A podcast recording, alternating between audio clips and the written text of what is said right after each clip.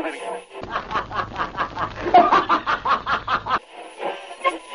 elegância masculina.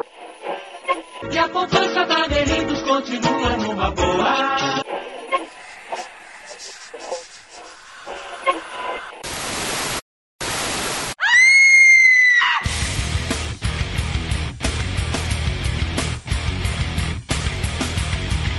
Seja bem-vindo você, ser vivo ou não, né? Nunca se sabe quem tá aí do outro lado, a mais um episódio do podcast Frequência Fantasma e ao primeiro episódio do Frequência Fantasma de 2020. Eu sei, eu sei que no último episódio de lá de 2019, nosso último suspiro, eu falei que a gente só ia voltar em fevereiro, mas cara, depois de assistir o filme que a gente vai conversar hoje aqui, a gente ficou muito empolgado de querer dividir muito com vocês essa experiência, então a gente voltou antes pra falar desse filme. Mas antes, né, de claro falar do filme, óbvio vocês já viram aí na arte do episódio, provavelmente no nome, eu quero apresentar esta bancada. Claro que eu nunca tô sozinho e comigo está ele, Lucas Levino. Tudo bem, Lucas?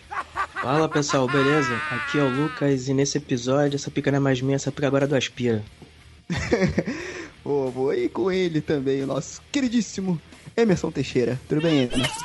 Tudo bem, Sérgio, Lucas, ouvintes, e o meu pênis está ereto agora nesse momento. Aí sim. Então temos certeza que vai ser um bom episódio. E o do Poseidon também. Era de Netuno, cara. Júpiter, não sei, enfim. É o mesmo, esqueci. é o mesmo deus, só que grego, romano, enfim. Toma. É... Quem manda ser burro? É, e, e é isso, cara. Então, antes da gente começar o episódio, feliz 2020 pra você que está nos ouvindo aí, né? Que você tenha ótimas experiências com filmes de terror esse ano, tá? A gente quer dividir cada vez mais essas experiências com, com vocês e vamos começar com esse episódio. Lembrando que nós estamos aí nas redes sociais, então siga a gente lá no Facebook Frequência Fantasma, no Twitter, arroba Frec Fantasma, e no Instagram, arroba Frequência Fantasma. E lá no Instagram a gente costuma, costuma ser mais ativo, então a gente posta bastidores lá de gravação, algumas indicações que a gente assistiu, e lá o post avisando que o episódio já está no ar sai primeiro do que nas outras redes sociais. Então você vá lá, siga a gente lá, e não esquece de indicar o feed do Frequência Fantasma para um outro colega que também curte filmes de terror, né, cara? Então manda aí link do site, manda o nome do podcast, assim, cara, dá uma gulgada aí, Frequência Fantasma. Fácil achar a gente e eu tenho certeza que o seu amigo também vai curtir esse humilde podcast que fala sobre filmes de terror, beleza? Então é isso, chega de enrolação e vamos iluminar, olha aí a brincadeira, e tentar interpretar esse filme, que eu não falei qual é, que é o Farol, tá? Então é isso aí. Vamos pro episódio, galera.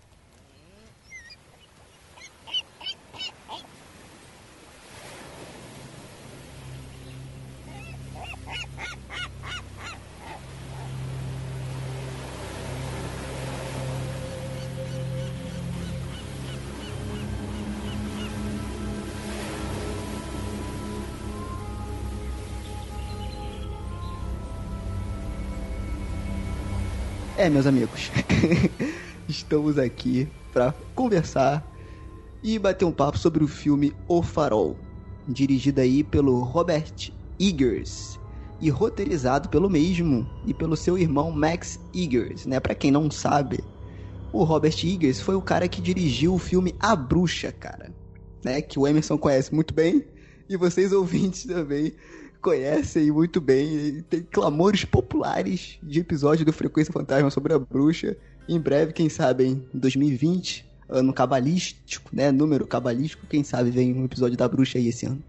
Enfim, temos aí o filme O Farol. E aí, antes da gente começar a falar do filme, a minha proposta aqui é, beleza, tem várias particularidades técnicas e etc, que a gente até vai começar falando aqui, porque é, é interessante e eu acho que ele não fez só pra ser de- de- meio que diferentão, tem um sentido ali, mas esse é um filme sobre sentimentos, cara. Então eu acho que esse episódio a gente tem que se soltar, né? E falar realmente o que a gente sentiu vendo o filme, né? Porque é muito É, é muito interessante, esse filme é muito bom, muito bom. Para começar a falar, como eu já, já, já mencionei aqui, eu acho interessante a gente falar que quando, eu, como, quando começou o filme, já vem aquele impacto. Porque eu já sabia que ele era em preto e branco. Mas, cara, ele é filmado em 4.3, né? Que a gente chama, que é aquela tela quadrada. 4x3. Exatamente, aquela tela quadrada. Geralmente, é, a gente vê isso em filmes mais antigos, né, cara? Na década de 30, 40, 50, até 60, 70. Alguns, alguns filmes ainda são dessa. Até a década de 80, 90, se eu não me engano, cara. Tem muito filme ainda que nem é widescreen, é 4x3, que é aquela tela quadradona. E, cara, isso eu fiquei, eu, eu, eu fiquei pensando, será que deu algum erro ali? Ou realmente o cara vai filmar o filme assim? E, cara, o filme inteiro é assim né? Então ele é dessa, ele tem esse estilo de, de apresentação na tela e, além de tudo, é preto, é preto e branco. E aí, né, como você tem essa discussão também do cara, tipo assim, ah, meio sob... Aí eu quero a opinião de vocês. Ah, o cara meio soberbo, digamos assim, de quer ser o diferentão, quer pagar de cult, e aí filma é, aquela história de uma forma de, diferente. Só que, cara, na minha humilde opinião, tudo que ele fez ali faz muito sentido para dentro do filme, cara, e dentro da narrativa e da história que ele quer contar. Quando começou o filme, o que, que vocês acharam aí do jeito que ele apresenta de, na primeira vez, assim, é, no primeiro frame, né, digamos assim, o filme? É, então, como você mencionou ali o, o tamanho ali da, da, da tela, né, e também o fato do filme ter sido filmado numa câmera de 35mm, né, então eu acho que todos esses, esses é, elementos né, na produção do filme, eles é, conversam, dialogam muito bem para a composição. O trabalho com, com luz e sombra e toda a questão mais abstrata que o filme aborda, eu acho que ele, ele dialoga muito bem. E também o fato de ele querer re representar ali uma certa homenagem né, aos filmes dessa época, até porque o filme se passa, né, é um filme de época, e toda a representação, na verdade, de, do sentimento dos personagens presentes naquela época e todo o contexto daquela época, eles dialogam completamente. Então acho que não foi assim o objetivo de, de, de ele querer ser diferente. Ele quis experimentar, foi um, um, um filme de, de, experimentar. E eu acho que isso é, traz a proposta de ser uma experiência sensorial. E, enfim, a gente vai poder falar mais para frente sobre como esses elementos eles se dialogam, eles dialogam. Mas assim, eu acho que ele foi muito é, feliz né, em conseguir trabalhar todos esses elementos juntos.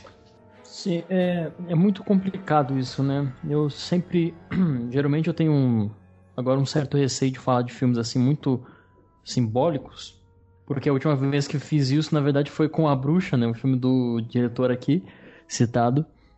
E desde então, no Cronologia do Acaso, enfim, o Thiago Messias fala isso bastante para mim. Tomar muito cuidado com a interpretação, né? Você falar sobre a, a sua interpretação sobre um filme, na, principalmente na internet hoje, né? na vida contemporânea, parece que é você querer impor uma verdade sobre a obra de outrem. E eu entendo a, a sua, o seu questionamento, Sérgio, mas acho muito explícito quando um diretor ele está fazendo algo que tem uma sincronia, uma, uma, uma coerência com a ideia, né? Porque no fundo, cinema é arte, né? As pessoas tendem a colocar cinema como puro entretenimento, enfim. Você sabe muito bem que eu acho isso terrível. Mas cinema é arte e a arte ela, ela vive da sua ideia, né?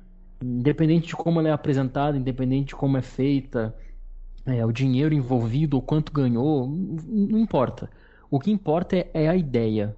E é muito fácil a gente perceber quando a ideia está de encontro com uh, os elementos visuais ou técnicos que o diretor utiliza como um artifício, né? Então, assim, isso é, é, evidente. E não é o caso aqui desse filme. Eu poderia até dizer que é certeza que não, não é o caso desse filme.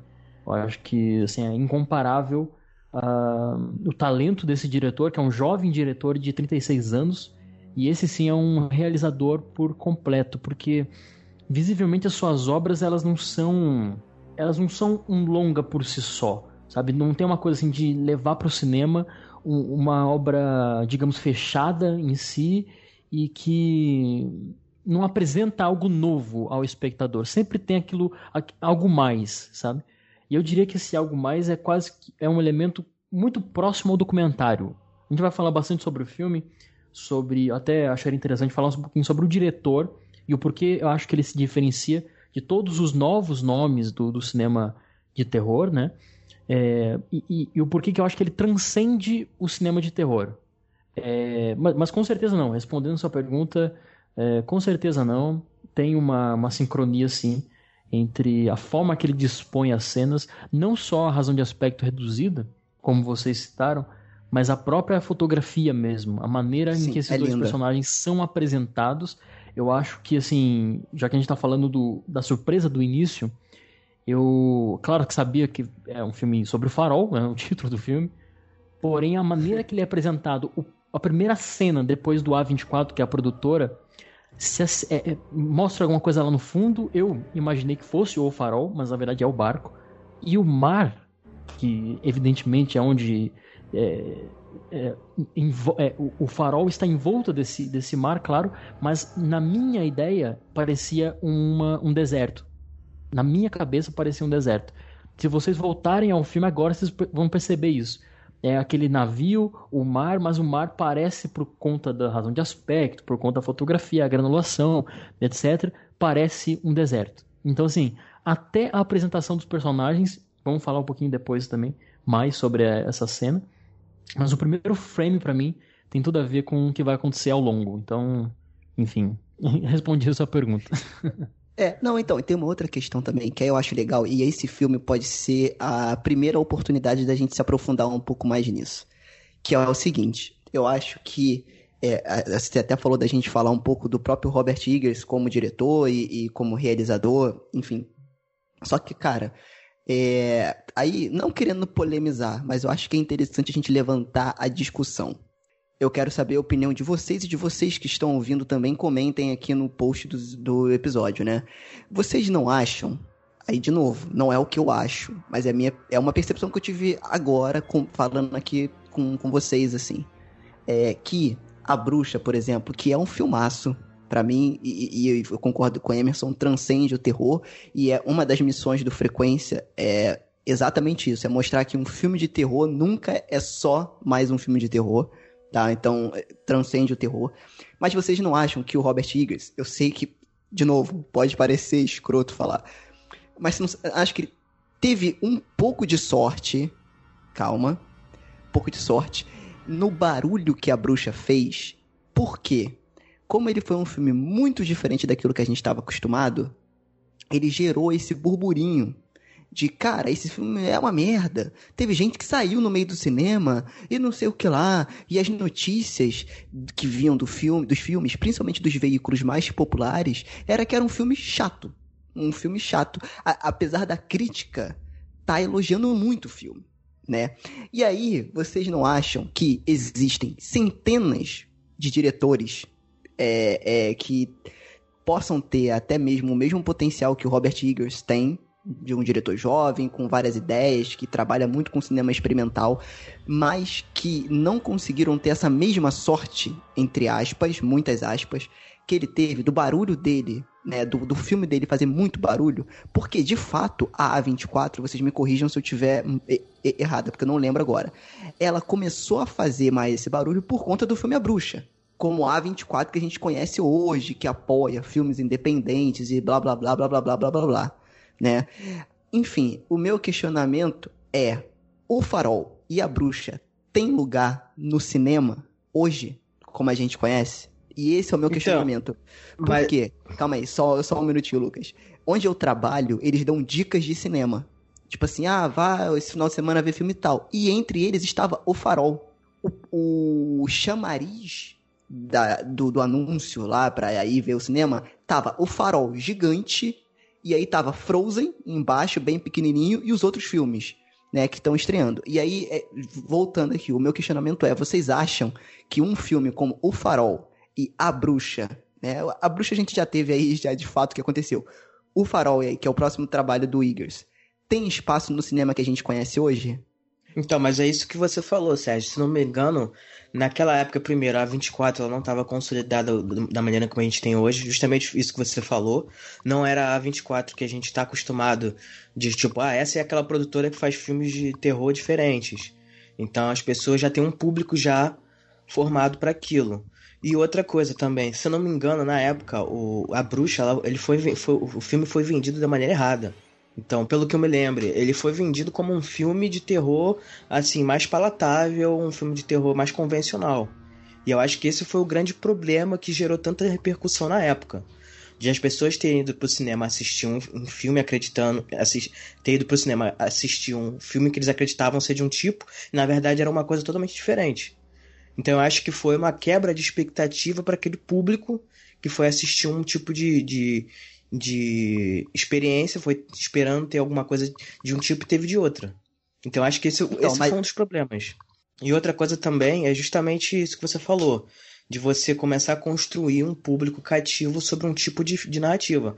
Esse tipo de filme, ele não é um filme é, assim acessível a todo mundo, entendeu? Infelizmente, eu acho que isso é um problema. Assim, na minha opinião, é isso que você falou. A gente aqui tá dando opinião, a gente não é mestre de nada, a gente não é dono da verdade. Então acho que é um, um tipo de filme que ele, por definição, ele não vai agradar todos, ou na verdade vai agradar uma pequena parcela. E, assim, questões técnicas e tudo mais, se ele for um filme muito bem feito, como no caso é O Farol, já adiantando, ele vai, vai ter os méritos dele, com certeza ele vai ser aclamado por isso e tudo mais. Mas, novamente, não é um filme feito para qualquer tipo de público. Ele tem um, um alvo específico. Então, mas a minha questão é essa. Duas coisas que você falou. Ah, o pessoal começou a conhecer a A24, beleza. Cara, eu vou te falar, ninguém conhece a A24. A gente conhece a A24. Ninguém liga pra distribuidora. A gente que curte cinema liga pra distribuidora. E outra, quando você falou assim, ah, o filme ele foi vendido errado. A venda do filme também faz parte do novo cinema. Novo entre aspas, tá, gente? Botando assim. Desse cinema que a gente tem hoje. De tornar tudo épico, de tornar tudo, tornar tudo um, um filme maravilhoso e, e que vai ser maravilhoso para todo mundo e que às vezes não é. Mais uma vez eu pergunto, a gente, vocês acham que o filme O Farol tem espaço no cinema que a gente tem hoje? Isso eu pergunto muito triste, porque eu acho que não tem. E essa é a questão. Entendeu? Porque, se a Disney cara, não comprar tudo. se a Disney não comprar o farol e transformar num castelo de princesa, né? Ninguém sabe qual é o futuro. é, entre aspas, já, é, digamos assim, temos uma princesa no filme, mas enfim. É, pode crer. pode crer.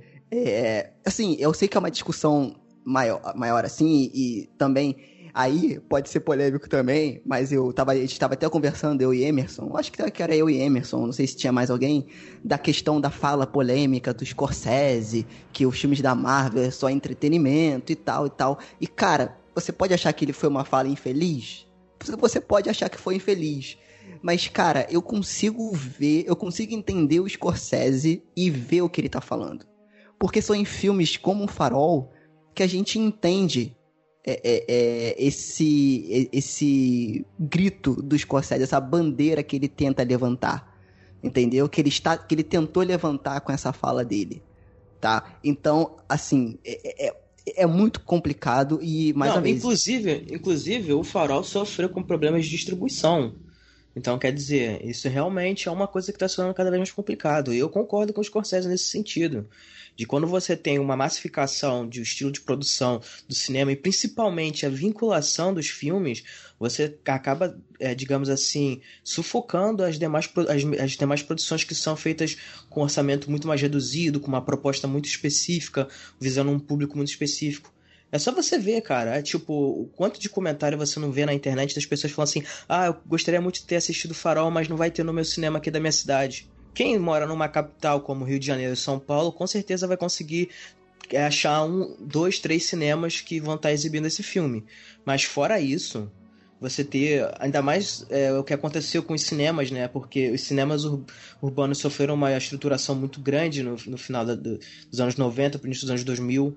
Então eles praticamente acabaram, agora viraram tudo é, shopping, então você só vai no cinema no shopping e aí o dono do estabelecimento, ele quer, ele visa o lucro, então ele não vai ter esse esse risco de passar um filme de menor é, orçamento e de menor público. Entendeu? Então, quanto mais isso acontecer, mais difícil vai ser para você conseguir encontrar esse filme nas salas de cinema. Entendeu? Isso vai começar a sufocar esse tipo de filme. Eu, por isso que eu falo, concordo com ele nesse sentido. Agora não adianta também ficar batendo cabeça com, digamos assim, o teor da produção. Né? Esse não é o problema. Ah, você vai fazer filme super-herói, filme de, de desenho animado, enfim, não, isso não é o problema. O problema é vincular. Você não conseguir achar outros tipos de filme que, que não ser esses, de, de maior é, penetração no mercado, de, de, que atinge um maior público. Entendeu? Esse é o grande problema. É, e tem uma outra questão, e aí eu quero que o Emerson me, me ajude, porque ele é muito mais engajado, imerso em arte como um todo do que eu. Aí é a minha visão. E aí eu acho que ele vai poder com, complementar de forma mais. de forma melhor, né?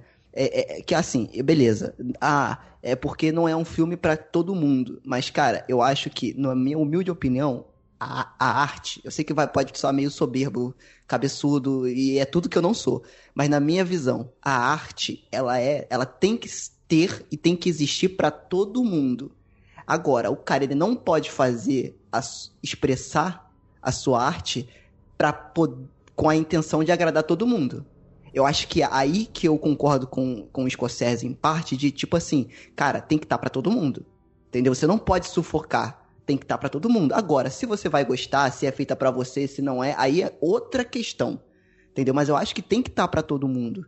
Né? E aí é esse que é o complicado, porque o Farol ele vai sair em vários cinemas, bem mais do que a Bruxa. Mas mesmo assim, eu, ele vai sofrer com a questão da bilheteria, que sempre falou alto e sempre foi importante, mas hoje, como a informação está muito mais explícita, então isso é, é mais forte. Né, soa mais forte. Então, eu não sei se ele vai conseguir atingir bilheteria, crítica com certeza, e já está atingindo, mas bilheteria para a A24 ainda conseguir suportar filmes mais experimentais e mais independentes como esse. A forma de mercado da, da A24, eu acho que também se, se conecta muito com o que nós estamos vivendo hoje, né? Porque vocês, vocês estavam falando aí sobre o, os filmes e, e, tal, a forma que são vendidos e que vira, de alguma forma, atinge uma popularidade, né? Isso evidentemente aconteceu com a Bruxa. Eu tava pensando nesses filmes que são lançados na Netflix e só pelo fato de serem lançados na Netflix alcançam um certo é, se torna um pouco viral, né? Se torna até meme, até fazem e acaba se tornando popular. Exemplos recentes que de filmes que talvez não teriam essa visibilidade em outro tempo, é, Dois Papas, né? É, se tornou meme, inclusive lá com, com o Papa estapeando uma mulher. O Cenas de Casamento, que é um filme que também não teria uma certa visibilidade como teve por causa da Netflix, o Irlandês. É, no, no, ano passado nós tivemos o, o, filme ganhador do Oscar, né, o Roma. E são todos filmes assim também voltados para um público, para um nicho, vamos dizer assim. É, claro que qualquer um pode assistir o filme, e isso aconteceu comigo, né, por me interessar por cinema alternativo. Uma hora você busca algo além, né? É, é a mesma coisa literatura. Você começa ali com talvez um, uns livros de fácil alcance, recomendação do, de alguns, sei lá, um, algum amiguinho, uma coisa. É, muitos começaram, muitos da minha idade começaram com Harry Potter, por exemplo, mas depois vai aumentando o degrau, vai aumentando a pedida, ou não também, não é necessário, mas tende-se a procurar algo além. Né? E acontece isso então, é, esses filmes alcançaram um certo sucesso, o, o próprio O Irlandês, com três horas e meia de duração, filme do Martin Scorsese, ele alcança algum sucesso por conta de ser lançado nessa plataforma, né? E é impressionante como a arte está sendo envolvida com as redes sociais e esses influenciadores. Enfim, o mundo, a maneira de se assistir filmes está mudando radicalmente. É, e a questão não, da arte tem, é o seguinte: tem, tem uma outra falou, questão que o, que o pessoal, só antes de você continuar, que foi hum. muito influenciado, por exemplo, o irlandês né? Ele ficou falado na mídia não porque era do Scorsese. Ele ficou falado na mídia porque ele tinha três, três horas e meia. E isso foi o que gerou. Gente, vocês têm noção que a gente tá vivendo no mundo? Eu até Então. fiz um post lá, lá no Frequência, onde um filme do fucking Scorsese, uma lenda. É Aquela frase clichê, lenda viva, ele é uma lenda viva do cinema. Ele é um cara que mais defende o cinema no mundo. Ele restaura filmes da década de 10, 20. Ele é um cara super engajado.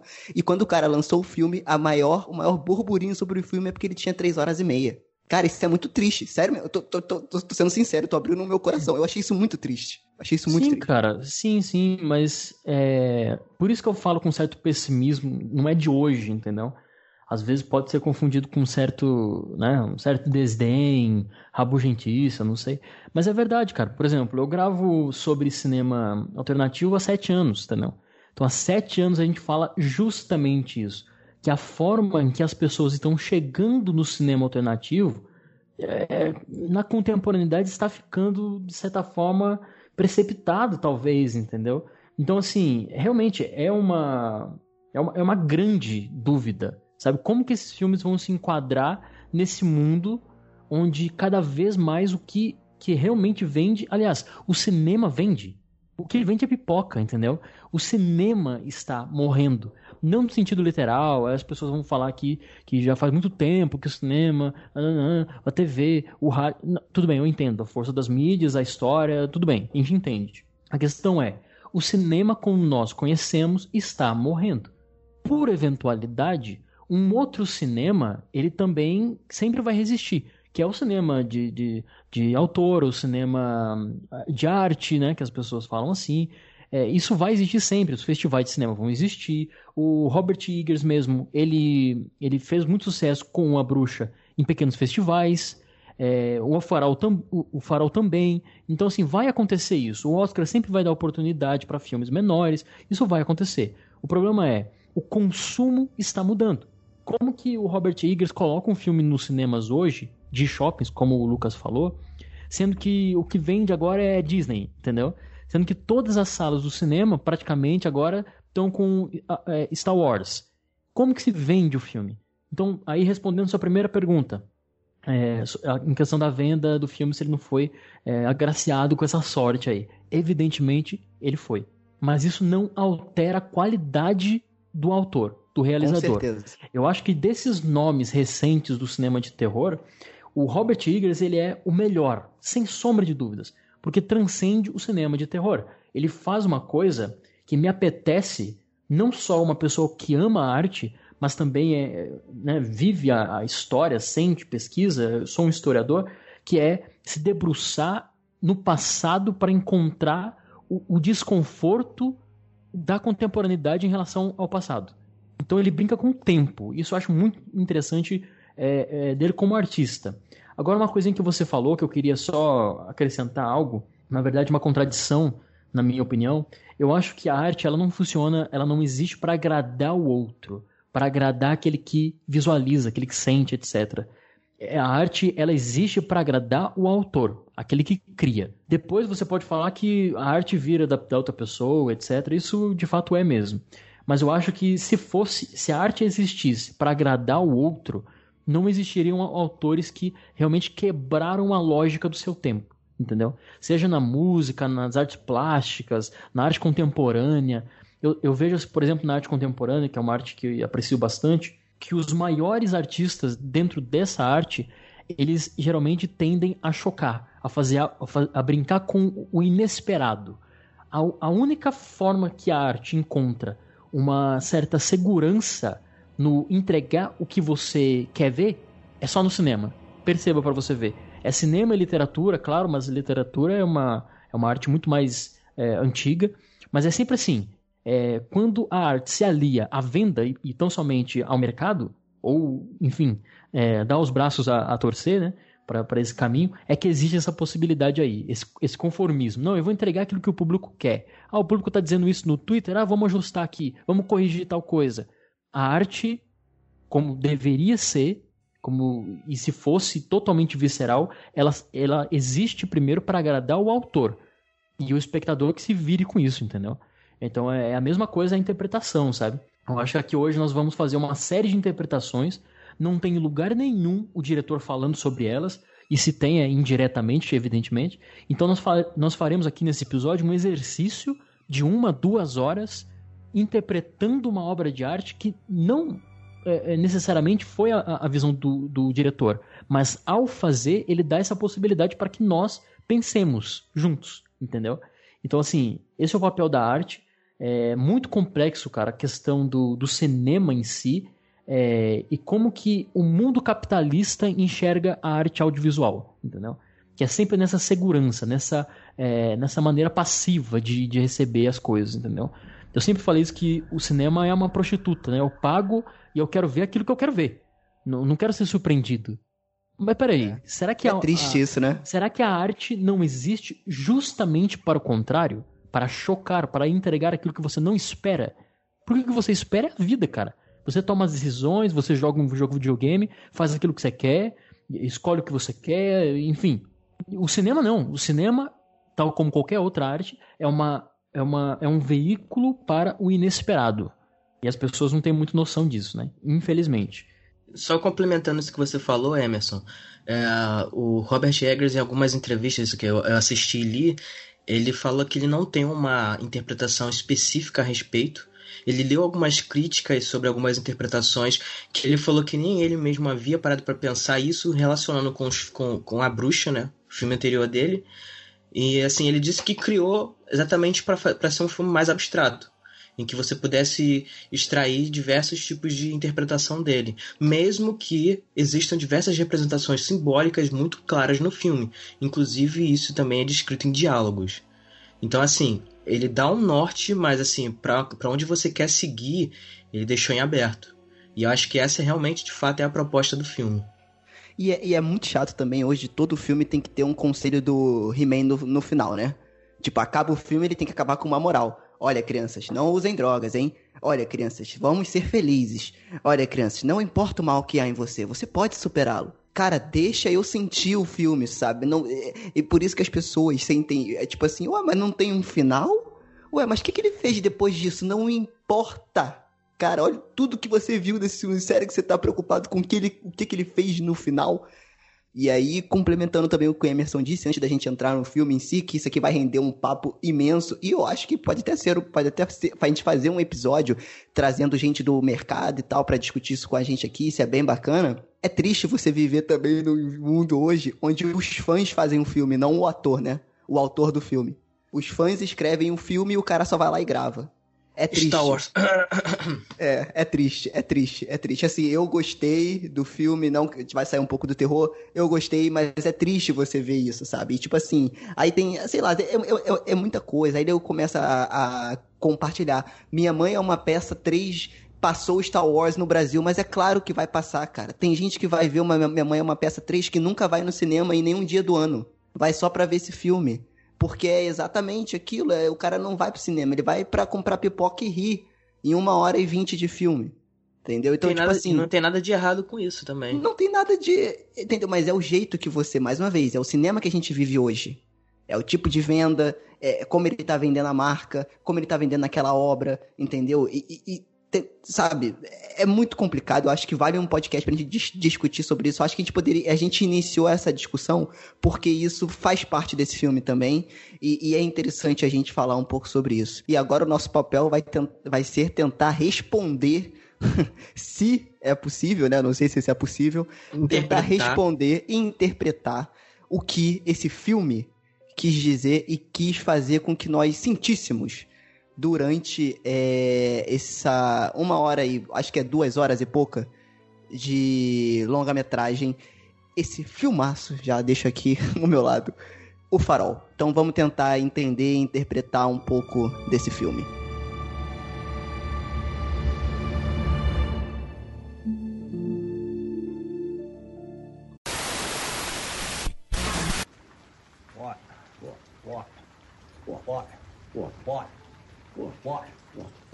What? What? What? What? What? What? What? What? What? What? What? What? That's what I mean.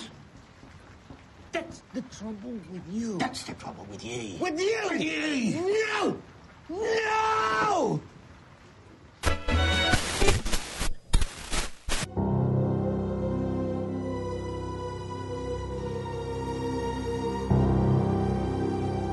Então, caras, a gente começa o filme com dois.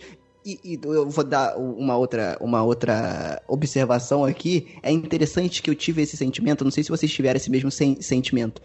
Parecia que eu tava vendo uma peça de teatro. Porque o filme só tem dois atores, cara. Praticamente dois atores e uma participação mínima de uma outra pessoa ali. Mas o filme inteiro, duas horas e alguns minutos, é levado com dois atores.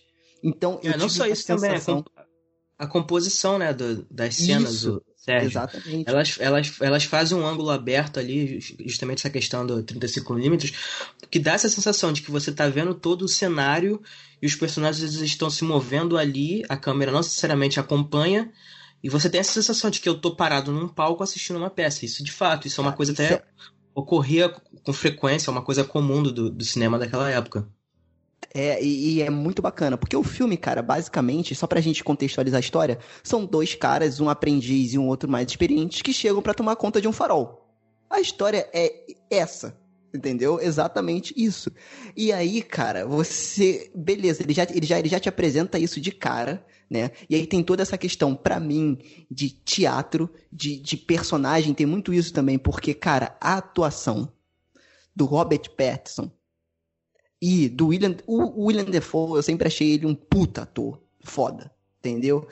É, mas o Robert Pattinson, cara, ele me surpreendeu. Eu já conhecia outros tra- trabalhos dele que ele mandou muito bem. Mas, cara, assim, quando botaram ele e o William Defoe, eu falei assim, cara, vai ser uma tarefa difícil pra equilibrar, né? Porque pra mim o Robert Pattinson é um ótimo ator, mas o William Defoe pra mim ele é muito foda, né? E cara, que interpretação. Então isso eu acho que me ajudou até essa sensação de teatro que eu tava vendo ao vivo aquilo ali. Isso contribuiu muito pra minha imersão no filme.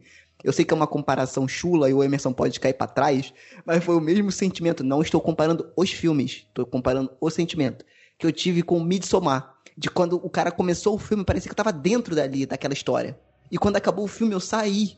Entendeu? Cara, é muito louco. E mais uma vez a gente já começa, né? Como eu falei antes e falo aqui agora, é um filme sobre sentimentos, cara. Que é uma montanha russa durante o filme inteiro, cara. Não, e também eh, fazendo um contraponto aqui com relação ao um outro filme que a gente assistiu, a gente falou aqui a respeito, que foi A Maldição do Frankenstein, essa questão que você vê mais teatral. Também re- rementa muito a composição do filme. Claro, dando as suas devidas proporções, né? Não, tem muito a ver, sim, muito a ver. É porque eu acho que essa sensação de ser teatral, é claro que, que visualmente o filme se apresenta como tal, o fato de ser dois personagens, baseado no diálogo, né? Acho. E até a desestruturação do, do, do psicológico, isso é muito teatral. O filme ele é muito expressivo nesse sentido.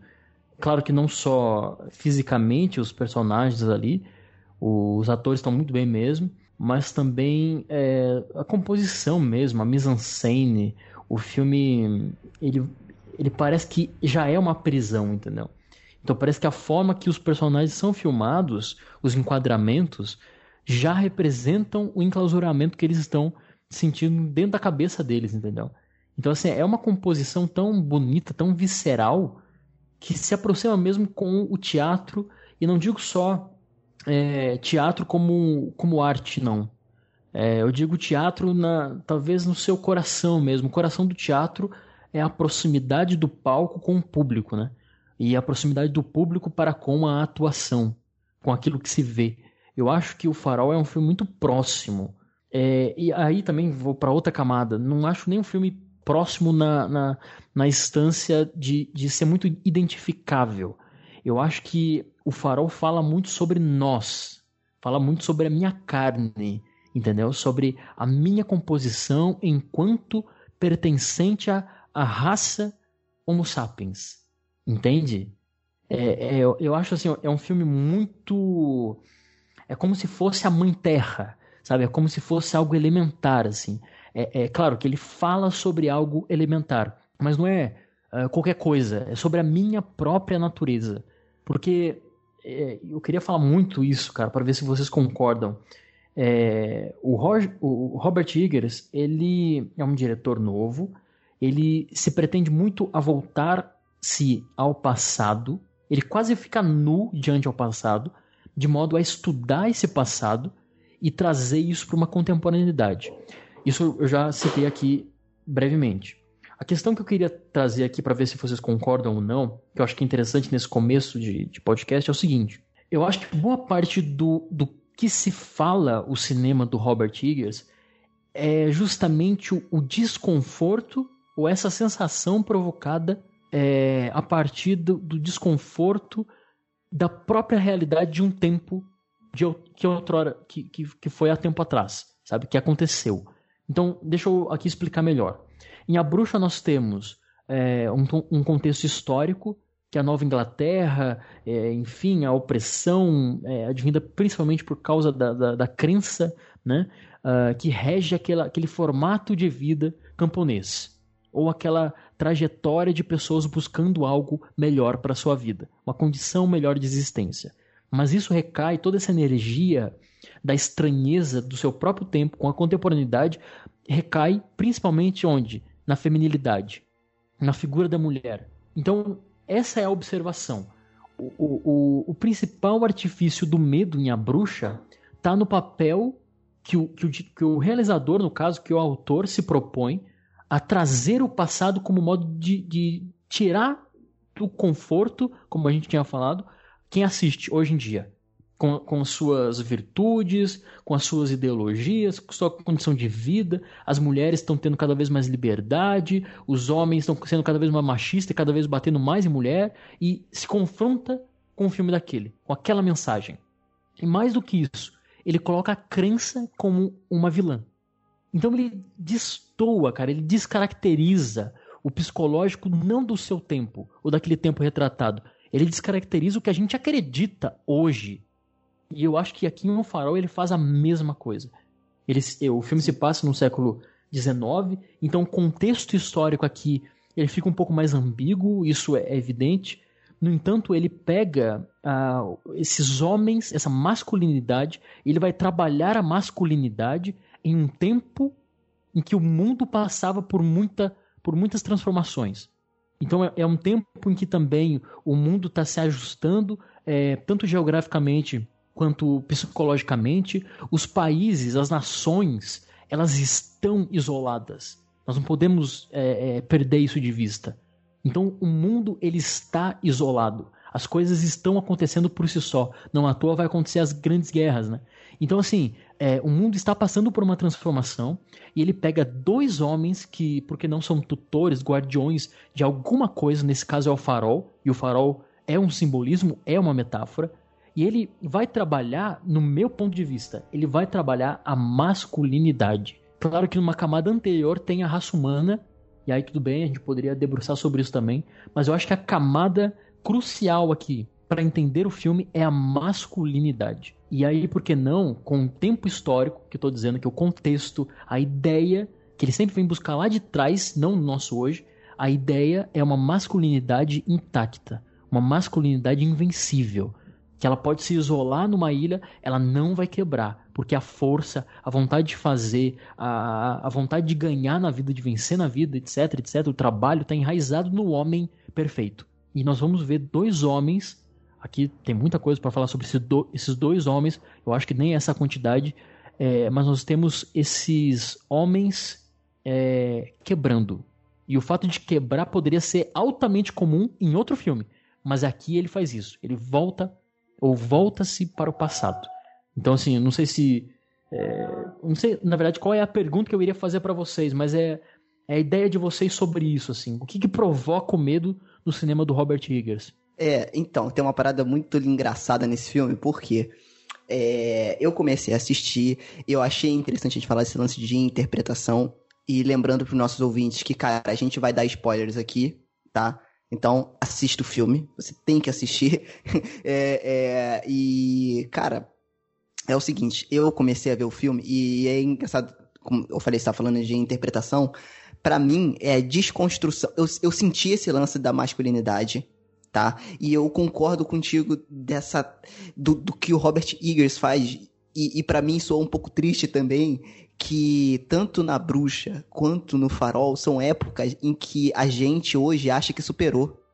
Que aquelas coisas que eles trazem à tona, a gente acha que hoje a gente faz menos, que nós somos melhores, que não tem tanto preconceito quanto antes, que as pessoas não são tão. Se os homens não são tão machistas quanto antes. E não, cara. Ele mostra, do jeito que ele mostra, que, cara, a gente tá na mesma merda.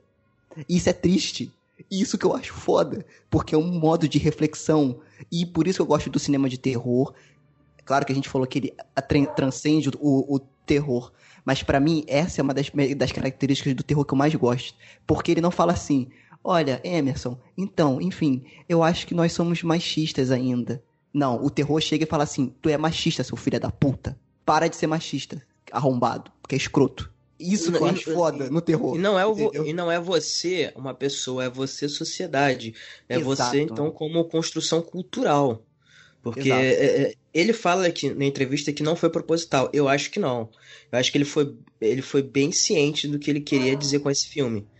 Por mais que eu, por exemplo, tenha anotado aqui três camadas de interpretação do filme, na minha visão. Que é uma camada mais mitológica, de simbolismos apresentados no filme, que são mais claros construídos através da. Enfim, de elementos no, no, na cena, etc. E duas camadas psicológicas que vai falar sobre o que é o que é a pessoa, trauma, o passado, enfim, como ela se enxerga. Isso é uma coisa que a gente vai explanar a respeito do, do próprio roteiro do filme. E a outra é essa que o, que o Emerson tá abordando, é a questão da masculinidade, que eu acho que ele dizendo que não foi intencional, mas eu acho que não, porque aqui faz um contraponto muito direto com relação à bruxa, de um tratar sobre a feminilidade, sobre a descoberta do feminino, sobre o resgate e emancipação, principalmente, e nesse aqui seja a destruição do masculino. E não só qualquer destruição, autodestruição. Dele ser corrosivo e, e, e destrutivo consigo mesmo.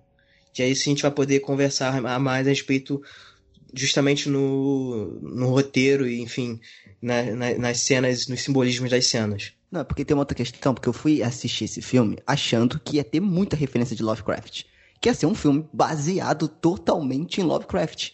E aí eu tomei dois tapas na cara, porque eu vi que não tem nada a ver. Ele usa referências no filme, porque é clara, são claras essas referências. Porém, aí, gente, é, é, eu acho que também tem muito isso. O cinema é muito momento que você assiste. Então, esse filme ele me pegou no momento em que a minha interpretação foi a seguinte: dois seres humanos, né? E aí não importa ser homem ou mulher, sendo desconstruídos totalmente perante a, a, a, uma realidade que a gente vive hoje, que é do isolamento, onde todo mundo acha que tá todo mundo conectado, que tá todo mundo falando com os outros, mas na verdade, cara, você tá isolado. Cada vez mais você vai ficando mais isolado e você vai vivendo em função de caracteres, entendeu? Caraca, falei, falei profundo agora, hein? Mas é uma parada que eu penso mesmo, entendeu? E eu acho muito interessante porque o filme, cara, ele tem pouquíssimos diálogos, principalmente no início. E aí que eu acho que é um trabalho de atuação foda, porque para você sustentar esse início de filme com um olhar, cara, com trejeitos, é muito foda. E aí tem uma questão também que eu falo muito, que muita gente se apoia na bebida, né? E tipo assim, eu não bebo. Então você ouvinte que bebe, desculpe, mas é a minha humilde opinião de merda. Eu acho a bebida uma muleta social. É, isso é uma fala do Afonso Solano, né, lá do MRG, ele falou isso uma vez num podcast muito antigo, e eu concordo, cara. Que, tipo assim, as pessoas, por exemplo, saem pra uma boate, pra uma balada, pra uma festa, né? E tem que beber. Você tem que beber, porque você tem que ser feliz. Vamos ser felizes. Vamos beber. Eu acho muito interessante que antes, que a, a bebida nesse filme é o gatilho para mostrar o que, ele, o que eles são de verdade. Isso eu acho foda nesse filme. Porque você entende o perfil dos personagens sem eles falarem. Eles não falam, não fica explícito, é pelas atitudes que ele tem, que eles têm durante as bebedeiras.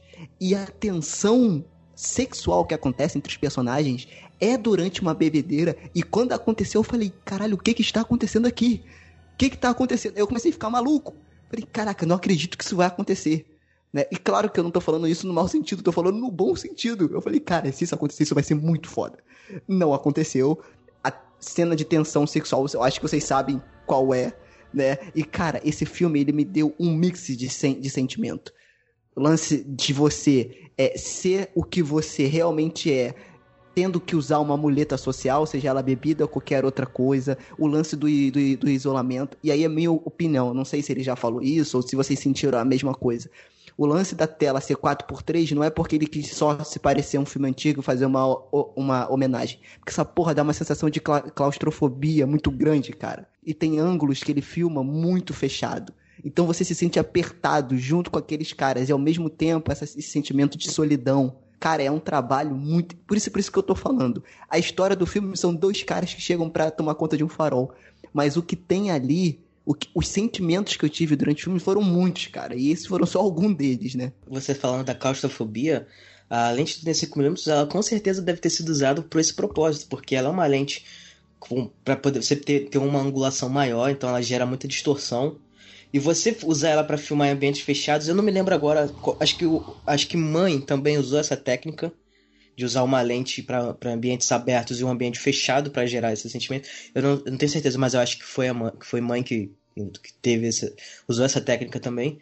E com certeza, é, trabalhando a questão do preto e branco, quando você repara que algumas composições de cena, o, a, a barra né, preta do, do limite da tela, ela, ela se mescla com, com o ambiente da cena, porque está escuro.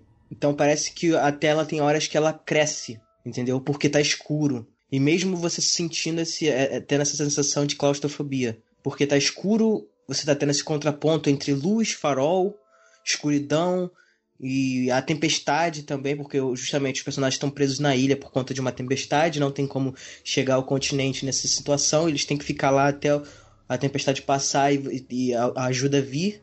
Não sei se você reparou, Sérgio Emerson, que toda vez que eles bebem, quanto mais eles bebem, mais rigorosa a tempestade fica. Não sei se vocês já pararam isso. Então, mas isso, cara, aí é na minha opinião, e aí eu acho que, não sei, o design de som desse filme, ele chegou no momento que me incomodava.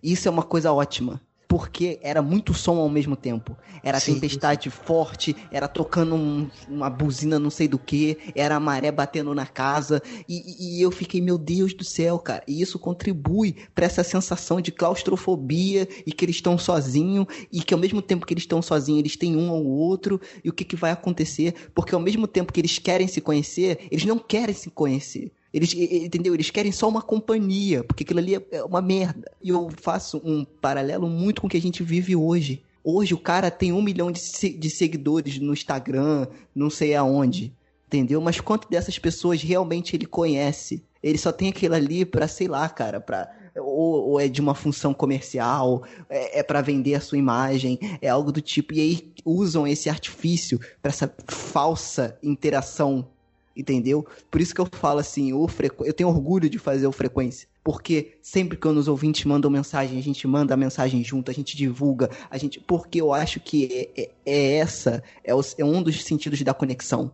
Entendeu? E, e, e esse filme, para mim, falou muito isso. Falou muito isso. Além dessa questão da masculinidade que o Emerson levantou para mim. Por isso que eu falei, você falou assim, ah, eu listei três interpretações.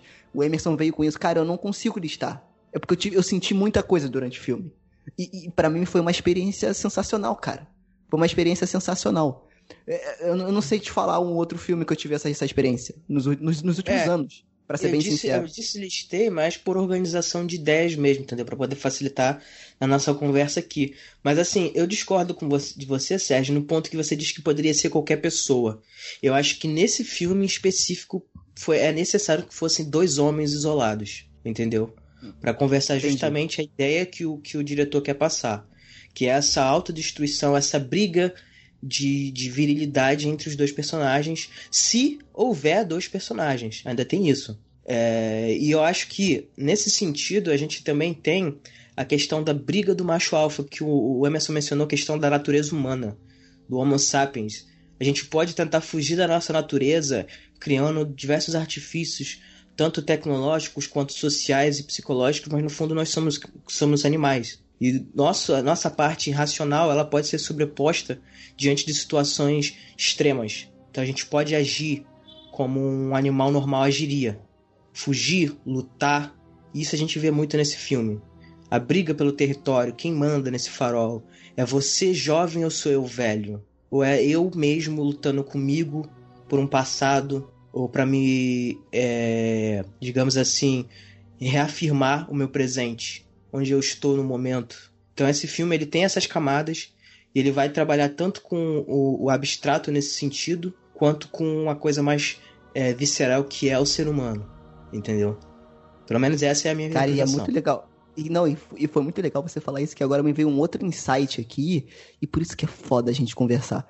Porque é, durante o filme, pelo menos o início, né? Eu, acho que durante o filme inteiro, o personagem do William Defoe fala que ele é o dono da luz. Ele é o guardião da luz. Ele é o guardião principal do farol. E você não faz caralhos de ideia o que raios tem naquela luz. E o Robert Pattinson também não faz, mas ele quer saber. Ele quer também ser o dono da luz, ele quer saber o que tem lá. Isso é muito interessante porque também faz outro paralelo com o que a gente, com, com o que a gente vive hoje. De muita gente brigar sem saber pelo que ela tá brigando, cara. Caraca, isso é muito genial. Isso, a porra de um filme, como o Emerson falou, que se passa do século XIX. E essa briga faz total sentido naquela época. E infelizmente faz muito sentido hoje. Entendeu o que eu tô falando? Por isso que eu falei, é triste, mas é genial, cara. Eu sei que eu uso Não, a palavra é, genial pra, qualquer coisa, mas, mas isso também, eu achei genial. Sérgio, eu tenho muito a ver, Sérgio, o que você está dizendo com a, o primordial. Eu não digo primordial enquanto palavra avulsa, mas o primordial do homem, o primórdio, sabe? Porque essa coisa de apropriação, é, a luz é minha, né, o território é meu, remonta muito a uma bestialidade é, do homem selvagem, sabe? Do homem chegando aqui na Terra ou evoluindo para tal, até, ponto da, até o ponto da consciência, do fogo, da luz, da iluminação, e entendendo que quanto mais território ele tiver, mais enraizado ele é e mais poderoso ele é. Então eu acho que assim, o filme, é, concordo com o que o Lucas falou, que tinha que ser dois homens, e é verdade, porque o, o, o ser humano, na sua lei natural, ele é igual. Agora, o ser, hum, a, a lei da naturalidade imposta pela sociedade não é a, a, a, plural, não é a original. É a lei natural imposta pela sociedade, diz que é o homem que é a origem de tudo, que é o homem que é o centro de tudo. Quando digo homem, eu digo gênero. É importante destacar isso. Então, assim, é, é, é, é isso que diz a lei natural da sociedade. É que tudo veio do homem, da necessidade do homem, do território do homem, da, do, do, do, desejo do homem. É, é, impressionante como a história da humanidade, quando atrelada à sociedade, está vincul, estritamente vinculado ao desejo do homem. Se você procurar em quase todas as culturas, crenças, etc., é, é, livros, palavras, tudo tem essa associação do desejo do homem com o início de alguma teoria é, é, existencial. No caso, até a teoria da criação do mundo, por exemplo, ou da criação dos homens. Então, assim, o, quando você fala de isolamento, eu percebi pelas suas palavras, Sérgio, que você já teve bastante a coisa do isolamento e também é inerente a assistir o filme, né? É, mas eu acho que esse isolamento do filme, ele não é um. É, é tudo menos e aí eu acho que é o último da, da fila, é um isolamento geográfico. Ele não é um isolamento geográfico. Eu acho que o isolamento aqui, ele é um elemento que demonstra o quanto eu estou isolado de mim, sabe, do ser humano que eu sou, do eu, do self. Porque a maneira que me vejo hoje passa pelo, por como o outro me vê. E são muito mais, são muito mais olhares do que era é, tempos antes com esse mundo interrelacionado que estamos vivendo. Então, assim, é, o fato de almoçar assistindo um vídeo no YouTube, o fato de eu estar gravando com vocês aqui agora um podcast, mas não estar olhando para vocês, não estar tocando, faz com que eu não me entenda mais nesse mundo, que eu me perca. Sabe, que, a, que a, esse mundo veloz, líquido, e, e não líquido nesse sentido é, é até comum de se falar, mas líquido no movimento mesmo. Tudo se movimenta muito que nem as ondas do mar, sabe? O, o choque tá nisso, cara. Porque nós estamos esquecendo quem nós somos, quem eu sou. Porque tem tantos Emersons que eu vivo ao longo do meu dia que eu não sei mais qual é o verdadeiro Emerson quando chega o final da noite e eu tô sozinho no meu quarto. Porque, aliás, eu estou sozinho no meu quarto? Nesse inteirinho eu tenho uma insônia ou algo do tipo, pego o celular, já vejo a vida dos outros, converso com os outros, os outros sabem o que eu estava fazendo na minha vida, eu posto alguma coisa. Eu, eu não sei mais quem eu sou, cara. Eu perdi a minha identidade, tá entendendo? Então, assim, isso é só uma, uma ideia trazendo para nossa contemporaneidade. Porque eu acho que o filme não fala sobre o nosso hoje, ainda que dê. Mas trazendo para o nosso hoje, eu acho que esse isolamento aqui tratado do filme é, fala tão somente sobre como eu estou isolado de mim. E aí ele usa esses artifícios, é, digamos, terrestres, né? É, o homem, a, a ilha, etc. É, a forma que, que o homem é tratado. É, eu acho muito interessante a ligação até mitológica aqui, né, da história de Prometeu. Porque Prometeu, ele, ele é um titã, ele rouba a luz dos deuses, o fogo dos deuses no caso, é, para dar à humanidade a, a, a, ciência. E levando esse conhecimento, digo que numa metáfora, levando essa luz, essa, esse fogo, esse conhecimento para a humanidade, ele faz com que a humanidade atinja um outro nível. E aí Zeus, zangado com ele, etc., coloca ele num monte que é é, como que é o nome do monte mesmo? Vocês é, ele coloca é ele numa, abarrado numa pedra calcário. Isso, exatamente. É o, é o Monte Cáucaso. É, ele amarra nesse monte e o, o, Prometeu, por ser um imortal, vem uma águia, come o, o fígado dele, todos os dias ele fica sentindo essa dor alucinante, né? Enfim, tem uma questão de troca e tal porque Zeus só aceitaria trocar esse titã. esse simbolismo no final, agora que exatamente, eu tô ligando. Exatamente. Mas o que eu quero dizer aqui Obrigado, é que esse homem, que eu acho que é, é o personagem, que é do Robert Pattinson, ele já é apresentado em volta de muitas gaviotas, né? Gaivotas, digo, perdão. Então, assim, ele é apresentado sempre em volta dessas aves, né? É, tem até uma, uma cena, uma, uma sutil cena, um frame, bem no início mesmo do filme, em que ele tá num, assim, em beira ao precipício. Eu vou mandar a foto para vocês aqui para não perder o costume. Ele está em beira a um precipício assim. Nós vemos fotograficamente é, muito mais um monte do que propriamente o personagem. E nós temos na parte superior esse personagem, ou seu, seu vulto ali, porque é uma, é uma fotografia preto e branco e tal, ele está longe, e, a sua, e as gaivotas, assim, é, rodeando ele, sabe? Como se fosse o Marte. Para mim, o filme fala sobre essa maldição sabe? Do homem que encontra a luz, que encontra o conhecimento de si, digo, e da humanidade sofre esse castigo. O filme, no meu ponto de vista, é o castigo de Prometeu.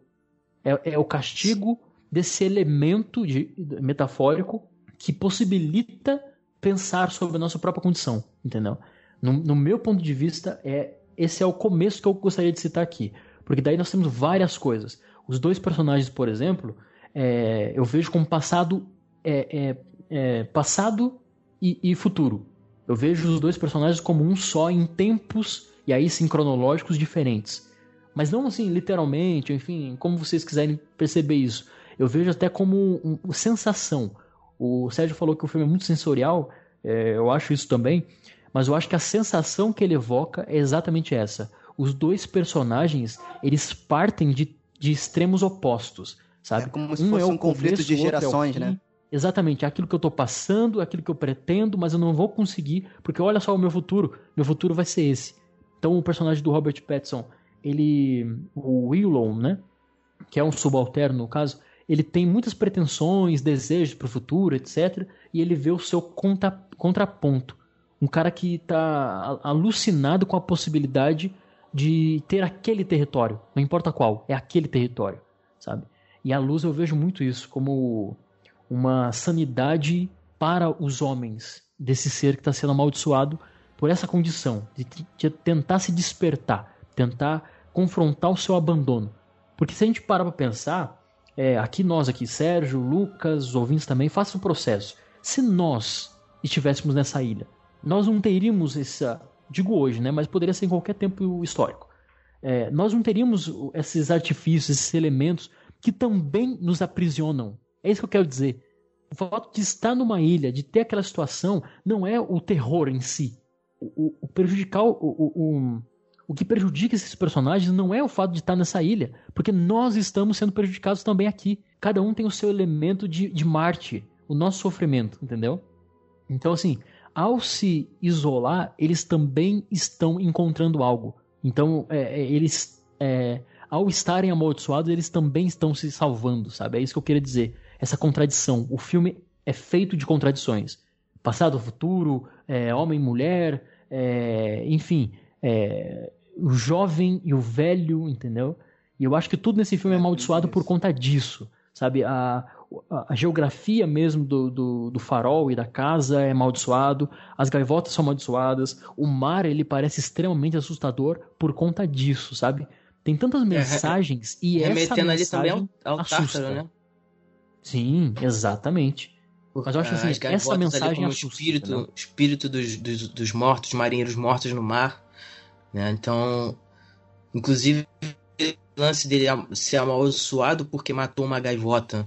E, e no final das contas é, sei lá, é, digamos assim, a fúria divina é, sobre, sei lá, a natureza humana e depois como ela se autodestrói, como o homem destrói o divino e o divino destrói o homem. Pra, é assim, para mim eu vejo muito esses contrapontos, entendeu? As, as, as partes se destroem no filme. Então, é, é, acho que, que nesse sentido, ele trabalha com muitos simbolismos. Então, você pode ver é, essa questão do mitológico que o Emerson abordou. Também tem a questão do, do Proteus, que é uma outra figura simbólica nesse filme, da mitologia, que ele é uma criatura é, mágica, né? E eles forma e aí se o, o, ser humano ele, ele tinha o dom da premonição o que atraiu o interesse de muitos deuses e figuras é, como herói, heróis enfim buscando saber o seu futuro o seu destino. E aí ele se transformava em criaturas marinhas polvos é, enfim criaturas grotescas para tentar afastar né, os curiosos sobre, sobre o seu destino. E se alguém conseguisse passar por ele é, ele revelaria então, né, o, o seu destino, né, o seu aquilo que o aquilo que a pessoa busca, seja ele um, um homem ou uma divindade. E aí você vê isso na cena em que o Efraim ele começa a socar o, o Thomas e ele começa a mudar de forma. Então uma hora ele é uma, uma, um homem, outra hora uma sereia, outra hora ele tem tentáculos. E no fim ele consegue chegar até o topo do farol e, e ter ali a sua verdade revelada. É, isso é muito bacana você falar desse lance do, do simbolismo do, do divino e tal, porque eu também fiquei refletindo e, e eu peguei uma, uma, parada que pode ser que você tenha só sido essa que eu tenha essa percepção, enfim, não sei se vocês tiveram essa mesma percepção, não sei se vocês ouvintes também tiveram essa percepção, que é o seguinte, é, no final das contas, ele chega no que ele queria. Ele queria a luz, ele queria entender o que é aquela luz ali. E aí ele acaba daquele jeito que a gente sabe, todo ferrado, né? Todo comido ali pelas, pelas aves. Tem o, o, o simbolismo é, mitológico ali, com certeza, depois que o Emerson falou aquilo ali, meus olhos abriram. Mas, cara, tem muito também de uma coisa que eu acho, e eu falo muito, que é o seguinte. É, eu sei que parece papo de coach e tá unido com a luz. Mas é o seguinte, cara, você tá lutando todos os dias da sua vida para você responder a uma pergunta. Ou seja, o que, que eu quero ser quando crescer, qual é a minha meta, qual o meu objetivo. E você nunca chega naquele objetivo. Porque quando você chega, você tem outro objetivo. Você tem outra meta. Então é um ciclo infinito. E aí, o seu aprendizado não é com o que você conquista, não é a luz que você pega. É o seu entendimento, é o seu autoconhecimento naquele caminho todo que você percorreu para conseguir a luz a luz no final, quando Thomas Winslow consegue, ele vê que é uma parada horrível, porque ele acaba ali de uma forma grotesca. Mas você sente, você tem essa montanha russa de sentimentos, de interpretações durante todo o filme. Então, mais uma vez, o final é, da, dessa jornada é, é um desastre. Mas a jornada que ele fez até ali de autoconhecimento é muito enriquecedora né? pelo menos para mim que foi espectador. Então eu, eu acho muito engraçado isso. A gente até comentou isso no, no início. Que hoje a gente vive num mundo de coaches e onde todo mundo é psicólogo. Não, cara, acredite nos seus sonhos, busque o que você quer, vai pelo seu objetivo, mais de sete de vencedor. Mas isso basta? Isso basta para mim? Isso basta pro Emerson? Então o que basta pro Emerson basta para mim. Foi uma coisa que o Emerson falou também. Né? Será, e foi outra coisa também que você falou. Será que são dois personagens? Ou é um só? Né? Ou é uma representação do futuro e do passado e de toda essa jornada? Então, cara, é, é, é assim, é, é, muito louco. É, é, esse filme tem, é exatamente isso que a gente tá fazendo e esse é um exercício muito bacana. E é disso que eu sinto falta no cinema. De filmes que abram né? E que não te dê uma resposta no final, cara. E a luz é isso, eu não preciso da porra da luz, cara. Eu só preciso que você me conte essa história. Só isso, eu não quero a luz. Eu quero a história. O Thomas Winslow foi atrás da luz. E aí aconteceu o que aconteceu com ele, né?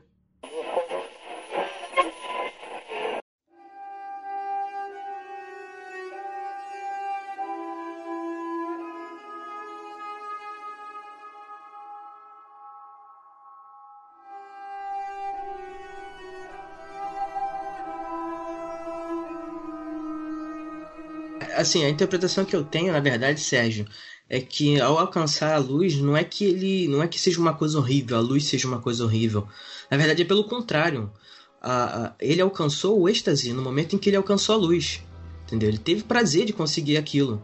Tanto não, é então, que sim, tem uma sim. tem uma cena Mas anterior minha... que, que, que é. ele, que ele vê o, o, o, o, Thomas ali em cima, né? Ele tinha o costume de, de passar as noites dentro do farol lá no topo, né, dele, naquela, naquela parte que ele, que ele sempre fechava com uma, com uma chave, tanto é que ele tenta roubar a chave depois.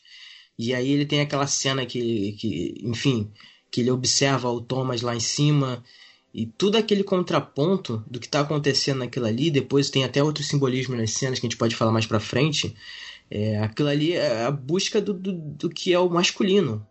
O que, como o Emerson falou, o que, o que não é o farol senão uma. O que é o farol senão um, um simbolismo do, do, masculino? Então quando ele alcança aquele topo ali, Fálico, ele é né? o.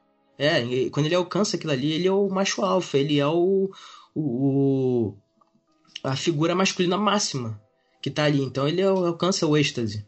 Só que aquilo ali é autodestrutivo. E é isso que destrói ele, entendeu?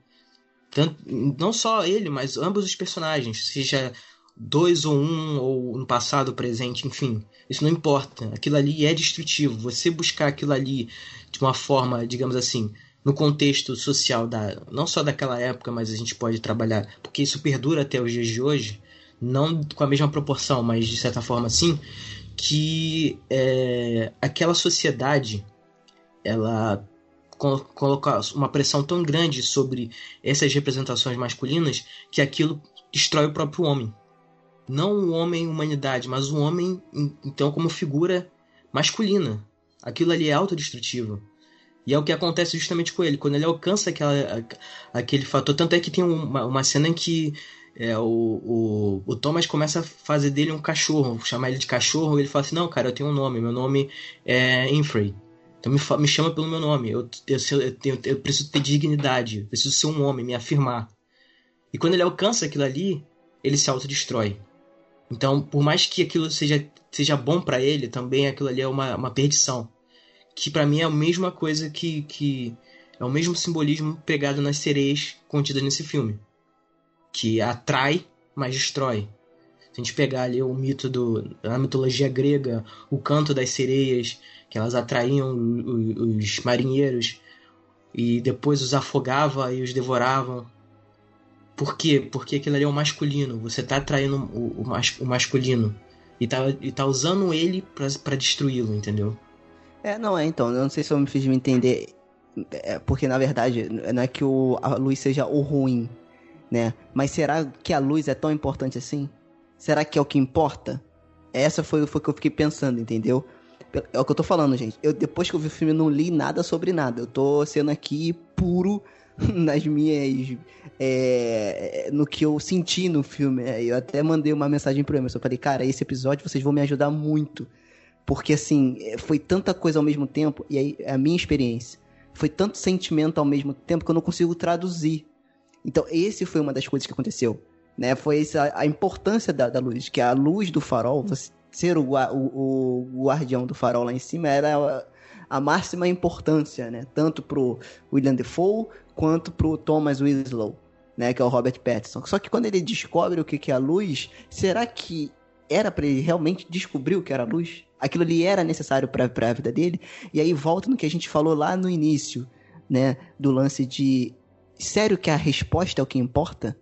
E não é a, per a pergunta que tem que ser mais inteligente? Não é a pergunta que tem que te levar em algum lugar? E aí eu também posso citar aqui uma obra que eu sou muito fã, que não tem nada a ver com terror, mas tem a ver com coisas bastante inteligentes. Não, mais uma vez, gente, não tô pag pagando pau de, de cult, nem cagando regra, não. Mas é porque realmente essa obra é vista com, uma, um, com um teor de inteligência muito grande no humor que ela tem ali, né? Que é o Guia do Mochileiro das Galáxias. O Lucas conhece, acredito que o Emerson também. Que tem o fatídico número 42. Né? E aí, para quem não conhece, contando aqui basicamente, rapidamente, é, eles construíram, né? Uma raça alienígena construiu um computador que ele era taxado, ele foi programado para dar a resposta que é, iria dizer qual o sentido da vida, do universo e tudo mais. E aí eles reuniram o universo inteiro e o computador falou que a resposta era 42. E é isso. E, e, e, e isso conversa muito, porque tá, e qual é o sentido? Você vai ter que entender o, quais foram as perguntas e qual o caminho para chegar nessa resposta. E, e, e, e, é esse o meu sentimento com essa luz e com o farol. Eu entendo toda essa questão da masculinidade, e eu não tinha visto isso muito, eu tinha visto essa cena, isso ficou muito forte em mim. Eu falei, cara, tem alguma relação ali. E vocês falando isso para mim, cara, o filme melhorou 10 mil por cento né? Mas essa questão entre a resposta e a pergunta ficou muito mais claro quando eu assisti. Né, dele tentando entender o que era aquilo ali e quando ele entendeu de fato aquilo ali não era o que ele buscava. Ou então não era nem o que ele tinha que buscar. Entendeu? Ô, ô, ô Sérgio, então eu vou te fazer uma pergunta. O que que o, o, o, o Efraim, é, o que que o, o Thomas está fazendo em cima do farol quando o Efraim vai escondido lá e observa ele? Cara, ele tá parece... fazendo lá em cima parece que ele tá tendo alguma relação sexual com alguma coisa. Ele, ele tá tendo um êxtase de prazer com, com alguma coisa. Digamos, não é sexual, mas é um êxtase de prazer com alguma coisa. Sim, tanto é que o sêmen escorre por, pela grade ali e tal. E aí tem a cena que ele tá pintando o farol. Se não me engano, acho que é o farol. Ou é a casa, enfim. E aí ele cai do andaime. Qual é a cor da Sim. tinta? Branca. Sim. E aí no final do filme, quando ele tá despido com, a, com, a, com as gaivotas devorando ele, ele tá coberto sobre o quê? De quê? Aí eu já não lembro mais. De fezes de ga- gaivota. Qual é a cor das fezes da gaivota? É branco. Sim. Então, esse é o simbolismo, cara. É assim, eu acredito que é, ele, ele trabalha isso em, em pontos distintos do filme justamente para nesse final ele, ele mostrar isso. Ele tá coberto sobre o, simbolicamente as fezes das gaivotas que são os espíritos marinheiros mortos no, no, no mar, enfim. Quer dizer, ele foi destruído por isso. Por mais que ele pudesse estar buscando respostas, as respostas ele já teve. Que é o passado, é o, é o futuro dele, que é o Thomas. Não por acaso os personagens têm o mesmo nome. Só que ele está buscando algo mais, ele está se impondo naquele ambiente, naquele espaço, naquele confinamento. Quem é o dono desse lugar? Sou eu? Eu não falo necessariamente físico, mas eu falo aquilo é o mundo deles, entendeu? Não tem passado, nem, não tem futuro, na verdade. Eles só têm aquele momento, que é aquela ilha, tudo que tem para eles. E a gente pode falar em uma questão mais abstrata, a ilha sendo a mente deles, enfim, qualquer outra coisa. Eles só têm aquilo ali, entendeu? Então não tem uma resposta para depois daquilo ali, a minha vida. Eu vou repensar, eu vou pensar na minha vida depois daquilo. Eles já estão praticamente destruídos, eles estão se destruindo ali do, desde o momento em que eles percebem que estão confinados naquela ilha que eles vão ter que esperar. E aí no final, o- ambos os personagens se destruíram. Entendeu? Pelo menos essa é a minha, Entendi. é a minha visão disso. É, é O que me porque. assusta muito é que eu, eu consigo ver, eu não sei, eu sinto o filme tão natural, cara, sabe? Isso me assusta bastante, assim. Eu acho que o que me até amedronta em relação a esse filme específico é justamente como, como ele é muito identificável mesmo, sabe? Talvez eu não tenha atingido todas as, as desmistificações das cenas, etc., das metáforas, nem devemos procurar isso também, né? Mas é, eu sinto ele muito próximo. Eu, vocês falando, eu faço muita relação desse filme realmente com a, com a sexualidade mesmo. E principalmente com a sexualidade vista pelo olhar masculino. Não talvez o que é de fato, mas como a sociedade transforma mesmo. Porque eu penso isso na minha vida mesmo, sabe?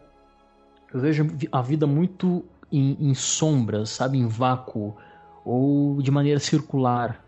É, eu, eu acho assim, muitas escolhas que fiz, é, coisas que passei, é, sabe, pensamentos, sentimentos, etc.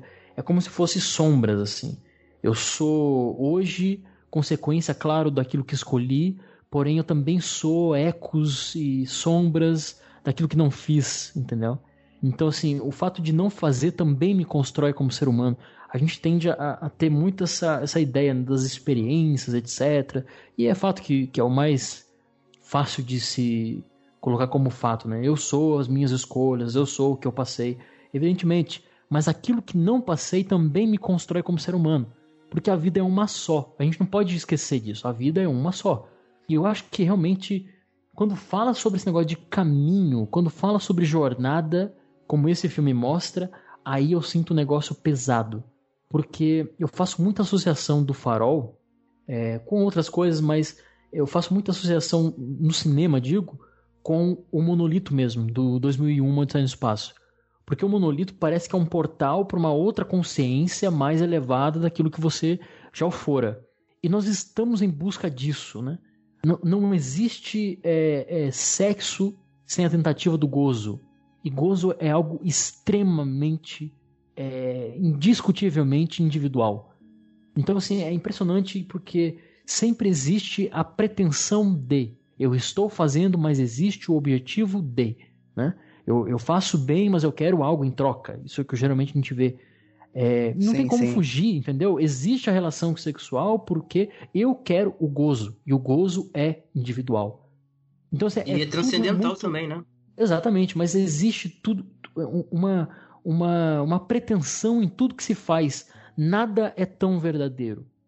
Sabe, a, a, divindade, como a gente citou aqui, e o filme é muito etéreo nesse sentido, até tudo que a gente está falando aqui é muito etéreo, né? Mas é, até no sentido literal mesmo, porque até o fato de crer em algo geralmente remete a uma circunstância po posterior a essa vida, ou uma nova fase, sabe?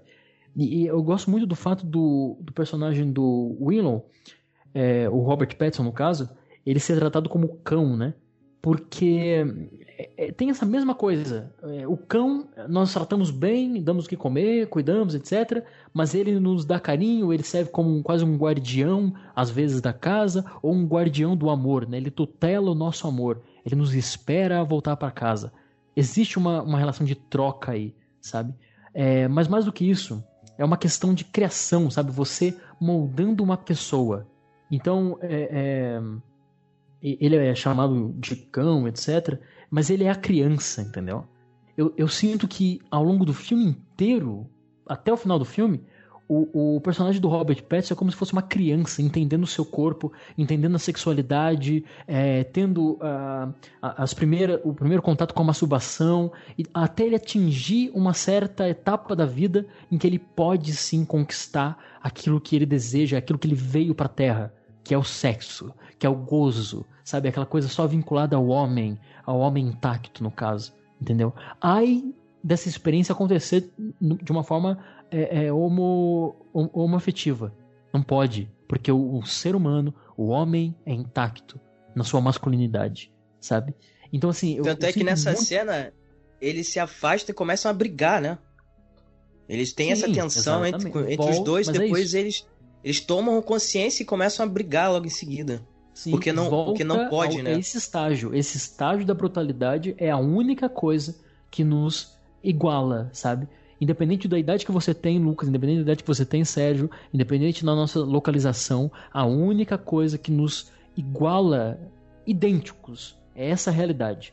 É, é essa talvez selvageria que existe dentro de nós, essa origem, sabe? Essa origem primordial. E o que vai mudar essa visão desse princípio que cada um de nós temos é a visão social. E é aí que entra o ser um monstro. Sabe, essa monstruosidade vinculada à masculinidade vem da sociedade, não da, da sua origem, entendeu?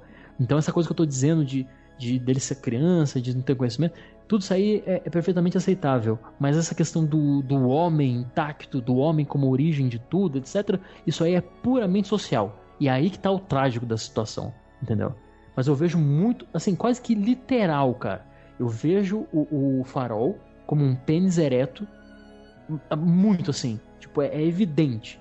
É o homem domando uh, o seu órgão genital, mas isso representa, por que não, uma, uma manipulação do seu corpo, sabe? É ele tendo o desejo, ele é, concretizando o desejo que ele tem, é, construindo uh, uh, o seu gozo da maneira que ele quer, sabe? Sendo egoísta. É o ser egoísta, sabe? É você receber das coisas é, aquilo que você busca e não pensar em nada mais, entendeu? E a construção do, do personagem do Robert Pattinson é para se chegar nessa masculinidade intacta. Então, quando ele vê a luz, quando ele sente de fato a luz, o que, que vai acontecer depois?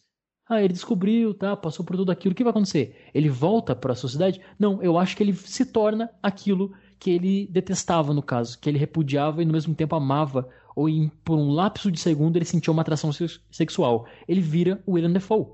Aquilo que está acontecendo com o William Defoe é o que está acontecendo com o personagem do, William, do, do Robert Pattinson. Só que em tempos diferentes, entendeu? O que, que vai acontecer com ele? Vai acontecer o que nós vemos no filme. É exatamente a mesma coisa. Vai chegar tanto um é, outro tanto, pupilo, tanto é porque é isso que é ter filho, cara. Nós temos filhos para isso.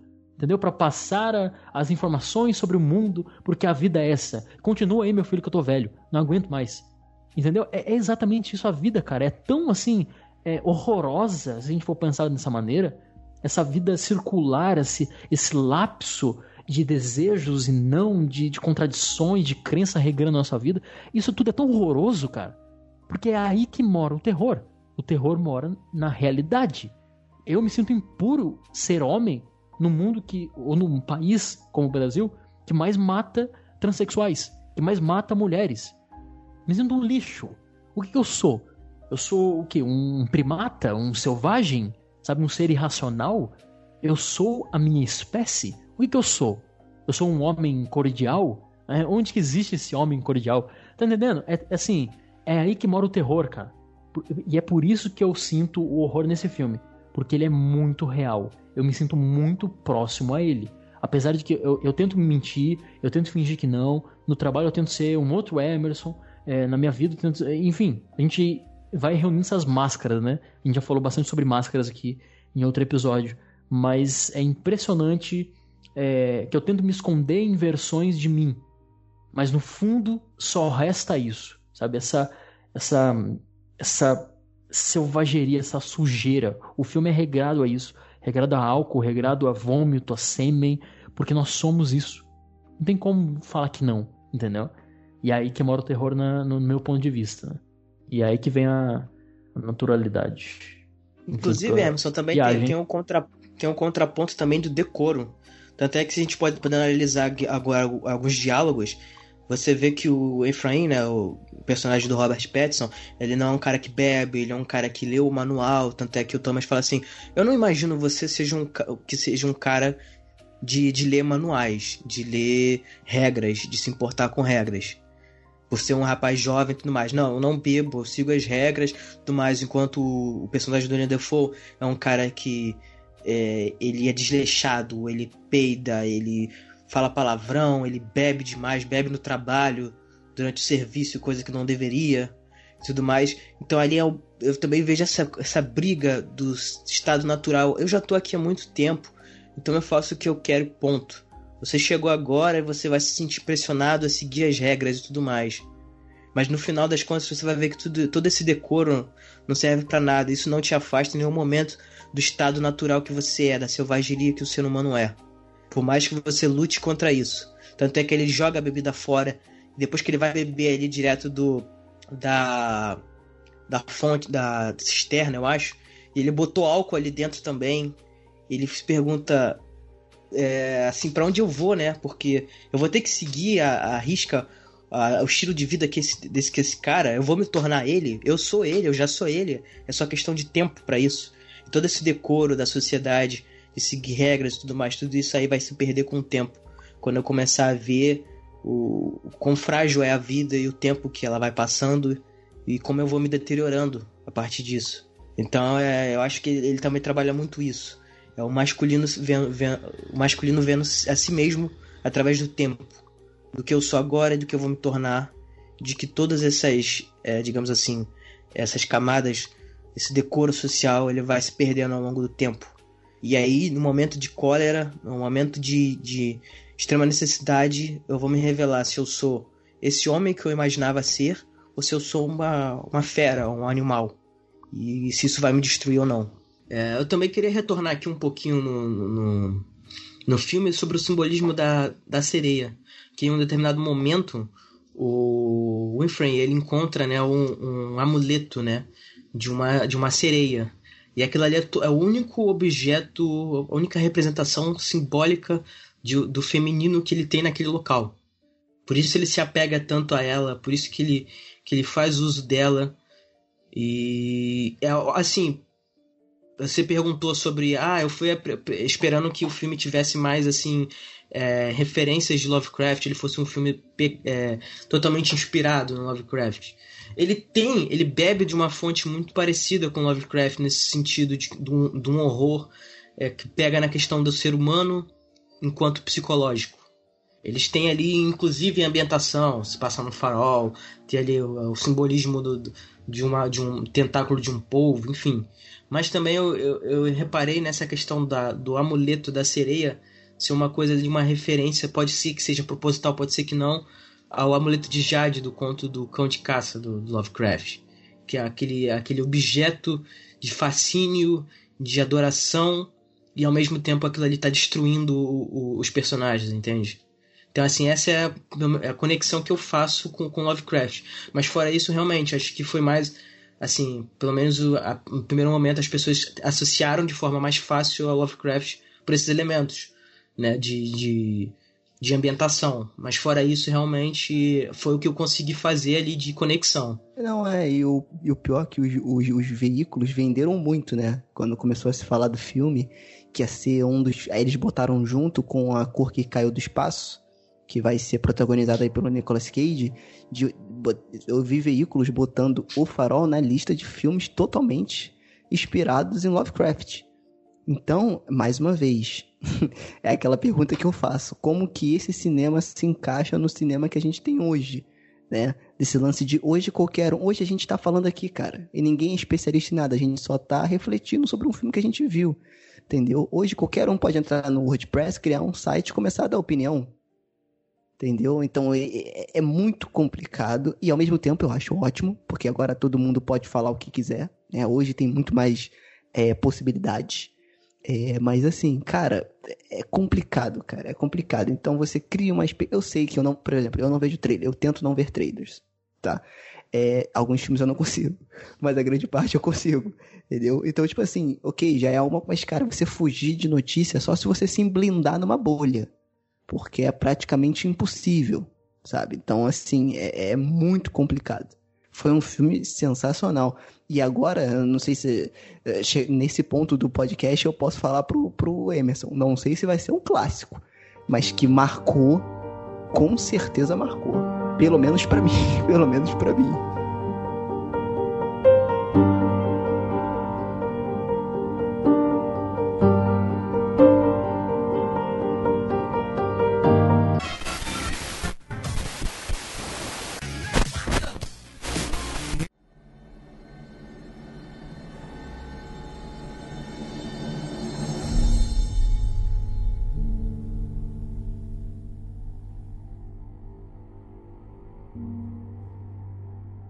Queria falar também que eu, eu acho que, pelo menos eu sinto a necessidade, já que a gente está sendo aqui honesto, tudo que a gente está falando a respeito, seja de simbolismo, seja de interpretações, enfim, é, até a nossa opinião sobre como é que está o mercado atual. Mas, é, assim, eu, eu acho necessário fazer uma crítica ao filme, entendeu? Eu acho que ele tem um, um problema que não é desse filme em específico, é de todo qualquer tipo de produção que ele trabalhe com abstrato que é justamente essa ele não não ser um filme, digamos assim, acessível a todos. Eu vejo isso como uma crítica, como um problema, porque ele demanda de certa forma um certo conhecimento prévio para que ele faça comece a, fazer, comece a fazer sentido. Tanto é que por isso muitas pessoas não vão gostar desse filme, vão falar que assistiram e não entenderam nada, que é uma coisa parecida com o que aconteceu em Bruxa, o que aconteceu em, em Mãe também, que é um filme que ele trabalha com metáforas, trabalha com simbolismos, e, e o roteiro dele ele é muito em aberto. E eu acho que isso é um, um, um certo problema quando a gente fala de, de como a gente abraça o público. É claro que o autor, o diretor, enfim, de qualquer tipo de, de obra, ele tem total liberdade para fazer o que ele quer. Porém, ele tem que, ele tem que saber que se o, o, o que ele está fazendo é, ele não se fecha em si só, ele não é redondo nesse sentido, com certeza ele não vai, ele vai ser um filme que ele, ele vai excluir um determinado grupo, entendeu? Pessoas que por porventura não tiveram oportunidades de ter todo um embasamento, sei lá, cultural a respeito que pudessem absorver mais dessa obra, é, elas vão se sentir excluídas e é natural que a gente veja essas reações de repulsa, de, de indignação, de frustração sobre esse tipo de obra. Então acho que esse é o tipo de coisa que a gente vai ver com, com esse tipo de filme, entendeu? Então eu acho que é uma crítica que ela não necessariamente não é uma coisa negativa do filme, porque como eu tô falando, é, isso foi proposital, então o, o, autor não errou nisso, mas é um problema dessa estrutura de filme se, de, de, um filme, de uma obra ser aberta, se interpretativa. Que ela precisa é, de, alguma, então, mas... de algumas coisas para poder fazer sentido. Tanto é que, por exemplo, alguns simbolismos são muito claros. O Prometeu, é, em, diversas, em diversas partes do filme, tem diálogos que remontam a isso. Então, é, se a pessoa não tivesse conhecimento prévio, aquilo ali não vai fazer sentido. E isso vai excluir um determinado grupo que, por, por mais que tente absorver no primeiro momento, se ele não tivesse embasamento, ele vai, ele vai se perder, ele vai sentir que está faltando algo, entendeu? O roteiro em si não se fecha nesse ponto. Apenas no simbolismo por ele ser abstrato. E assim, obviamente, eu tô falando não é um erro, é proposital, mas ele vai, vai gerar esse tipo de, de, de, digamos assim, de resposta, né? De reação. Porque eu acho que assim, é, eu entendo a sua crítica, mas, por exemplo, claro que cada pessoa é uma pessoa di diferente. Mas eu comecei a gostar mais de filmes de terror e ver que tinha uma substância ali na primeira vez que eu fui pesquisar sobre um filme de terror, que eu não tinha entendido. É... E aí, o que, que acontece? Na verdade, foi o Iluminado. Quando eu vi o Iluminado pela primeira vez, eu fiquei meio perdido, era, era bem novo, né? E, e aí, cara, eu não entendi as coisas que estavam acontecendo ali, até porque tinha muita coisa de, de, livro, que tinha que ter, tinha referência a algumas coisas ao livro, algumas coisas eram a ideia do próprio diretor e tal. É, eu sei que o Iluminado não é unanimidade para todo mundo. É, eu acho um filmaço, filmaço mesmo. Porém, cara, eu era novo, eu não entendi. E aí o que, que eu fiz? Cara, eu simplesmente fui buscar entender. E aí as coisas começaram a clarear pro meu lado. E eu acho que se a gente for pensar assim, a gente vai cair muito no que a gente estava dis discutindo. A gente vai acabar, e eu não sei se essa é a palavra certa, mas vai acabar se rendendo ao mercado de cinema atual. Se o cara for pensar nisso. Entendeu? Então, tipo assim, cara, beleza. Você vai assistir o filme. Concordo com você. Não é qualquer pessoa que vai ficar satisfeita com o que vai ver. Mas eu acho também que isso é uma das ferramentas que a arte tem de questionamento. Cara, ao, de 10 pessoas, uma vai se questionar e vai falar, cara, o que que porra aconteceu aqui? Vou pesquisar. E ele vai ver que o filme vai muito além daquilo que ele viu ali. E ele vai ver que tinha referências a, Lovecraft. E ele vai buscar o que é Lovecraft. Ele provavelmente vai ler o que é Lovecraft. E aí ele vai começar a entender mais do que só o filme. Tá? Então essa ou não, é a minha ou ele opinião. vai simplesmente detestar e pronto. Que é o direito dele. É o direito dele. Exatamente. Entendeu? Entendeu? Eu entendo a tua crítica, mas eu não sei se. Não sei se. Eu, eu sei que você falou que não é um erro do filme e tal. Mas não sei. O que, que você acha, Emerson? Não, cara, eu acho que é pertinente. A gente tentou responder isso ao longo do, do podcast, né? É, pelo que e a maneira como o Lucas falou é mais uma constatação do que uma crítica, né? E, é bem assim mesmo, cara. É, sabe, não, não, não se pode não se pode pensar no público enquanto massa, sabe? Porque se for levar assim, tudo é excludente, entendeu? Tudo está excluindo pessoas. Inclusive, os filmes da Marvel me excluem, entendeu? É, Star Wars me exclui, porque é um nicho, sabe? É uma rede de interesses. É... Tem um público-alvo que não sou eu, entendeu? E eu tô muito feliz com isso aí, tudo bem e tal. A gente enrola, tenta conversar, tenta dialogar, sorrir. Mas isso acontece, cara, sabe? É uma literatura como, por exemplo, a saga Crepúsculo, que fez muito sucesso, é, 50 Tons de Cinza, etc., tem o seu público e não sou eu, entendeu? Mas tudo bem, respeito lá e continua quem quer. Mas ainda assim eu tentei assistir o filme, os filmes, na verdade. Eu acho que assim, é exatamente isso, cara, que você falou, Sérgio, complementou muito bem. Mas acho que até você usou a palavra crítica, eu nem acho uma crítica. Eu acho que é realmente uma constatação nisso, você foi feliz. No entanto, cara, se não fosse, por exemplo, o cinema desse porte, não digo melhor ou pior, porque isso também não cabe a nós aqui, né? Não somos críticos, e mesmo se fôssemos críticos, eu acho que nós não teríamos esse perfil de estrelinhas, não. É... mas a gente não está aqui para quantificar, né? Mas acho que esse tipo de cinema ele leva pessoas que, como nós, por exemplo, estamos aqui há duas horas falando sobre ele, não citamos é, muitas cenas em específico, mas mesmo a, a, os significados, as sensações, etc. É um filme que dá para falar sobre isso, entendeu? Assim como filmes do James Wan, por exemplo, que o Sérgio gosta pra caramba, dá para falar também, bastante também, mas de outras formas, entendeu? A gente tem que estar tá sempre buscando é, buscando isso, cara, sair do, do óbvio, entendeu? Sair dessa, dessa, dessa postura cômoda, sabe? A, a vida ela passa rápida demais para quem está sentado no sofá, entendeu? Então, ou você fica ali ou você tenta se incomodar. Eu sou uma pessoa que gosta muito do, de me incomodar com as coisas, de procurar o porquê das coisas também, sabe? De pensar criticamente sobre pequenos detalhes, enfim. É, não, eu não gosto de leitura fácil, entendeu? É, é, é impossível você ler um texto difícil e você ter a plena convicção que você acertou na primeira. Foi tudo muito rápido. Você passa o olho ali num, num texto do, um filósofo grego, algo assim, e você entendeu tudo. Não, cara, demora muito tempo, sabe? Demora a tua vida inteira para entender uma página. Não tem importância. Leve o tempo que durar, entendeu? Mas faça aquilo que você deve fazer. Confronte a arte que você acha que deva confrontar, entendeu? Gostou ou não, aí já é outra coisa, sabe?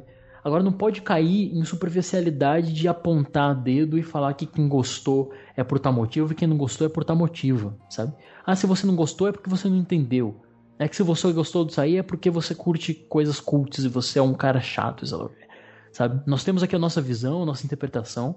E eu tô dizendo isso, cara, como um cara que sentiu isso na pele, né? nós já conversamos, não vou aqui me repetir, mas eu já senti isso aí com a bruxa, entendeu? Diversas pessoas vieram me atacar pela minha interpretação do filme que em certos pontos sim era ofensiva, mas era a minha interpretação. Você pode dizer que você não concorda, mas você não pode apontar o dedo e dizer ela está errada, entendeu? Não pode, nem o diretor pode. Sabe, esse é o papel da arte. O papel da arte é esse. E aí eu já acho que não é filme de terror. Eu acho que, assim, vocês são um especialista em cinema de terror e eu não sou. Então, assim, eu sempre falo aqui como um amante do cinema, que não só um amante do cinema, eu sou um amante das artes, né? É, e essa é a minha visão de mundo. Entendeu? Então eu falo sobre filmes de terror aqui, com pessoas que são mais especialistas do que eu em cinema de terror, mas eu falo com essa visão de arte, cara, com essa visão de. É verdade, o cinema de terror tem muito a oferecer mesmo, só que tem diversas diferenças, sabe? Eu acho que a única coisa que incomoda no sentido de perturbar e que deveria deixar a gente puto mesmo é quando um autor, uma pessoa, ela tem uma ideia e ela não vai até o fim com a sua ideia. Mas aí saindo um pouco do porque a gente falou, a gente sentou para falar do Farol e é interessante que ele não ele levanta discussões além do próprio filme. A gente já está aqui mais de duas horas, o nosso podcast geralmente tem uma hora e meia, mas eu acho que vale, a, vale a pena a gente falar tudo isso aqui, né? Até para o ouvinte também que está ouvindo entrar nessa, nessa discussão com a gente nos posts, mandando mensagem, sei lá, do jeito, do jeito que for. Eu acho também que é, falta um pouco. É, porque, sei lá, eu tenho uma percepção, e aí, claro, que meu mundo é muito pequeno. em relação ao tudo que tá acontecendo aí fora. Né? Mas, tipo assim, eu tenho a percepção que as pessoas estão ficando cada vez mais com preguiça de tentar entender. Ou, tipo assim, se ela não entendeu aquele sentimento que o Emerson falou de incômodo. Tipo, a pessoa se incomoda. Ela fala, cara, não tô entendendo. E desiste. Tipo assim, ah não, isso é muito chato, dane-se, não quero ver não. Muito fácil, vou ver um filme mais fácil, que é mais tranquilo, entendeu? Esse lance do incômodo e tipo assim, cara, é, é, busca entender. Beleza, você não entendeu, outra pessoa entendeu. Por que, que outra pessoa entendeu e você não entendeu? Ou então, por que, que a pessoa interpretou daquela forma? Por exemplo, essa questão da masculinidade, força, da virilidade, eu não tinha pego porra nenhuma disso no filme. E foi uma, uma, uma interpretação comum de vocês dois. Para mim foi uma outra parada e foi super esclarecedor. E além de ser esclarecedor, me deu um outro ponto de vista. Mas Entendeu? você, não é acha, você acha, certo ou errado. mas você acha que se não houver discussão, esse filme ele fecha em si, em si mesmo? Você acha que a pessoa, sem ter nenhum conhecimento, seja de mitologia, seja de, do contexto histórico, seja de qualquer outra coisa, apenas pelo filme em si, pelo que ela viu ali, ele se fecha em si? Cara, Você eu acho. Ou é, eu é acho- necessário ou é necessário que haja um algo mais? Essa é a minha indagação. Entendi. Eu não tô Então, falando que, eu- isso, que isso é um erro. Eu tô falando que isso não é um erro. É só o estilo, é só a proposta do filme. Mas você acha que essa proposta, ela fecha em si só? Ou ela, ela se faz necessário ter algo mais? Uma bagagem que você tem que procurar a mais? Entendeu? Então, posso, posso ser sincero? Botar as sandálias da hu- humildade. Aqui, calcei minhas sandálias da humildade. Eu não tinha pegado bulhufas de mitologia, de, de, de Prometeu, Pro, Pre- Preteus, Gaviota, Gaivota, nada. Eu não peguei nada. Pra mim, é, foi somente um filme onde o cara tava tentando chegar no objetivo dele e o objetivo dele não importava. O que importava foi tudo aquilo que ele viveu junto com aquele cara. E o filme super funcionou pra mim. A, a a discussão que a gente tá tendo aqui a- é, aumentou ainda mais o meu ponto de vista. E o filme ficou melhor ainda, no meu ponto de vista, entendeu? Por isso que eu tô te falando, e aí é a minha opinião. Não, não precisa. Não precisa conhecer de mitologia, não precisa ter referência dos filmes dos anos 20, 30, 40, 50, 60. Cara, é só você ir e assistir. Entendeu? Na minha humilde opinião. Aí Eu não sei se o Emerson acha isso tam- também. Eu também não sei se o ouvinte Então, que Pra assistiu assistir também acha. o, o filme A Bruxa, precisa entender a situação da Nova Inglaterra? Eu acho que não. Eu acho que não. Eu acho que é um acrescento, é um ingrediente a mais. Mas não é preciso, sabe? Porque eu, eu- cara, eu ouvi muito isso quando eu escrevi sobre a bruxa. Porque eu escrevi sobre a bruxa com. Eu, eu fiz o processo de fazer uma, uma amálgama com, com algum com estudo sobre a Idade Média. Eu ouvi muita gente que não leu o texto, porque eu escrevi lá que eu ia fazer isso, e que se passava na Nova Inglaterra. E eu, eu, eu- escrevi, tava lá as informações, tava lá o fato, tava lá a forma que eu ia tratar o texto. E eu vi muita gente me criticando por causa disso. Ah, mas você falou sobre o tempo histórico errado e sei lá o quê. Que merda de visão histórica do cacete e tal, sei lá o quê. Cara, eu acho que não precisa. Entendeu? Não, não precisa. Sabe? É, uma, é um ingrediente a mais, vai te dar uma, uma outra camada, evidentemente, mas eu acho que não é necessário. Porque a mensagem tá ali. Sabe? O cinema ele tem o, o- a intenção de ser o reflexo da vida, né? De, de representar algo, enfim. E essas, essas mensagens são altamente identificáveis em qualquer lugar do mundo, entendeu?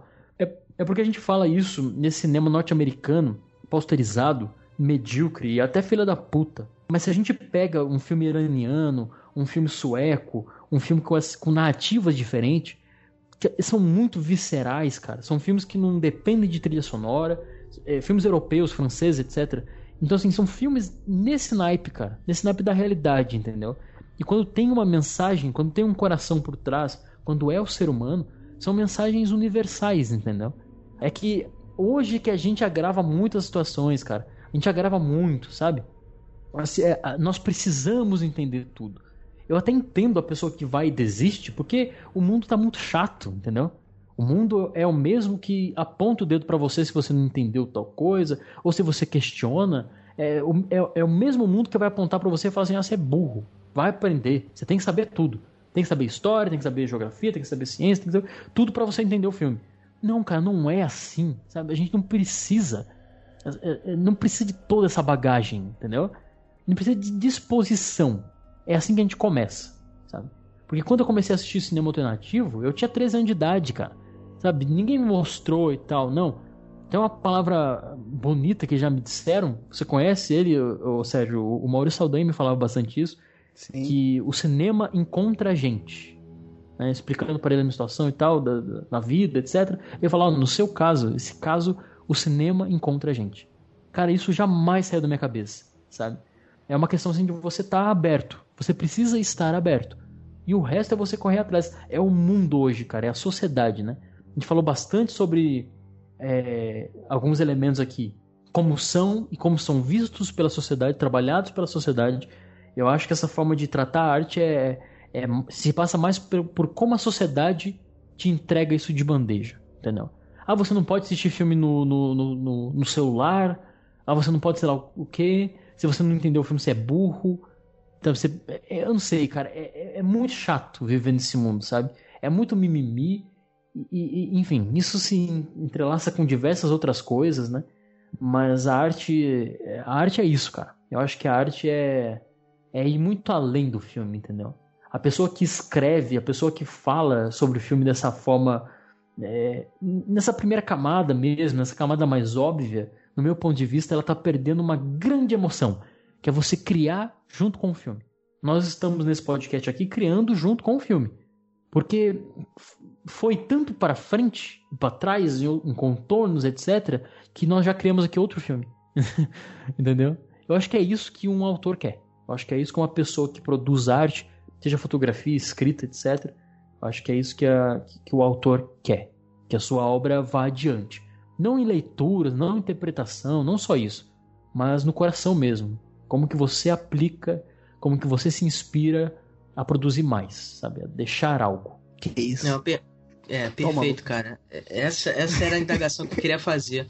Porque, assim, o que eu vejo muito foi exatamente isso que você falou: de que se você não entendeu, você não conseguiu interpretar, você é burro e é isso e etc.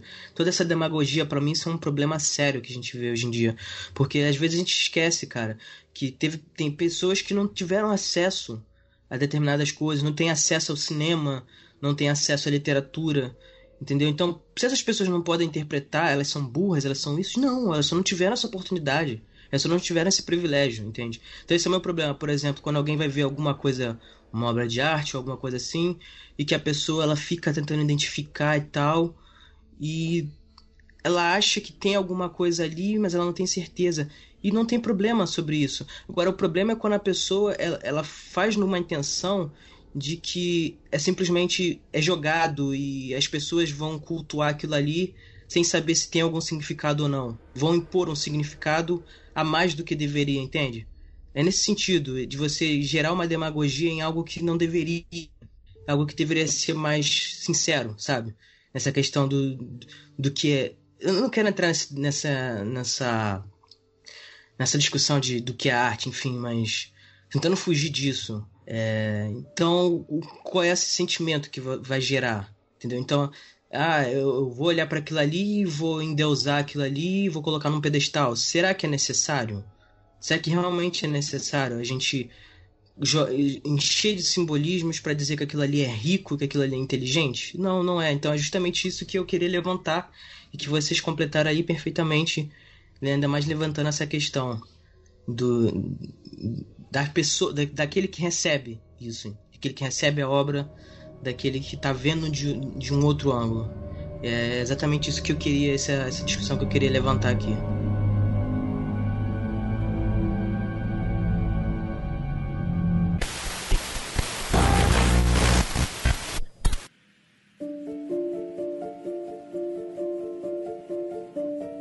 É isso, pessoal. A gente ficou aqui quase duas horas e vinte, eu acho que até mais um pouco, não sei, conversando sobre o farol e não só sobre o filme em si, né? Mas sobre todo o seu simbolismo e todo que ele representa, até porque, como o Lucas falou, a gente fazer cena por cena, falar cena por cena, não estaria aí condizente com a proposta também do senhor Robert Eggers, né? Então foi muito bacana.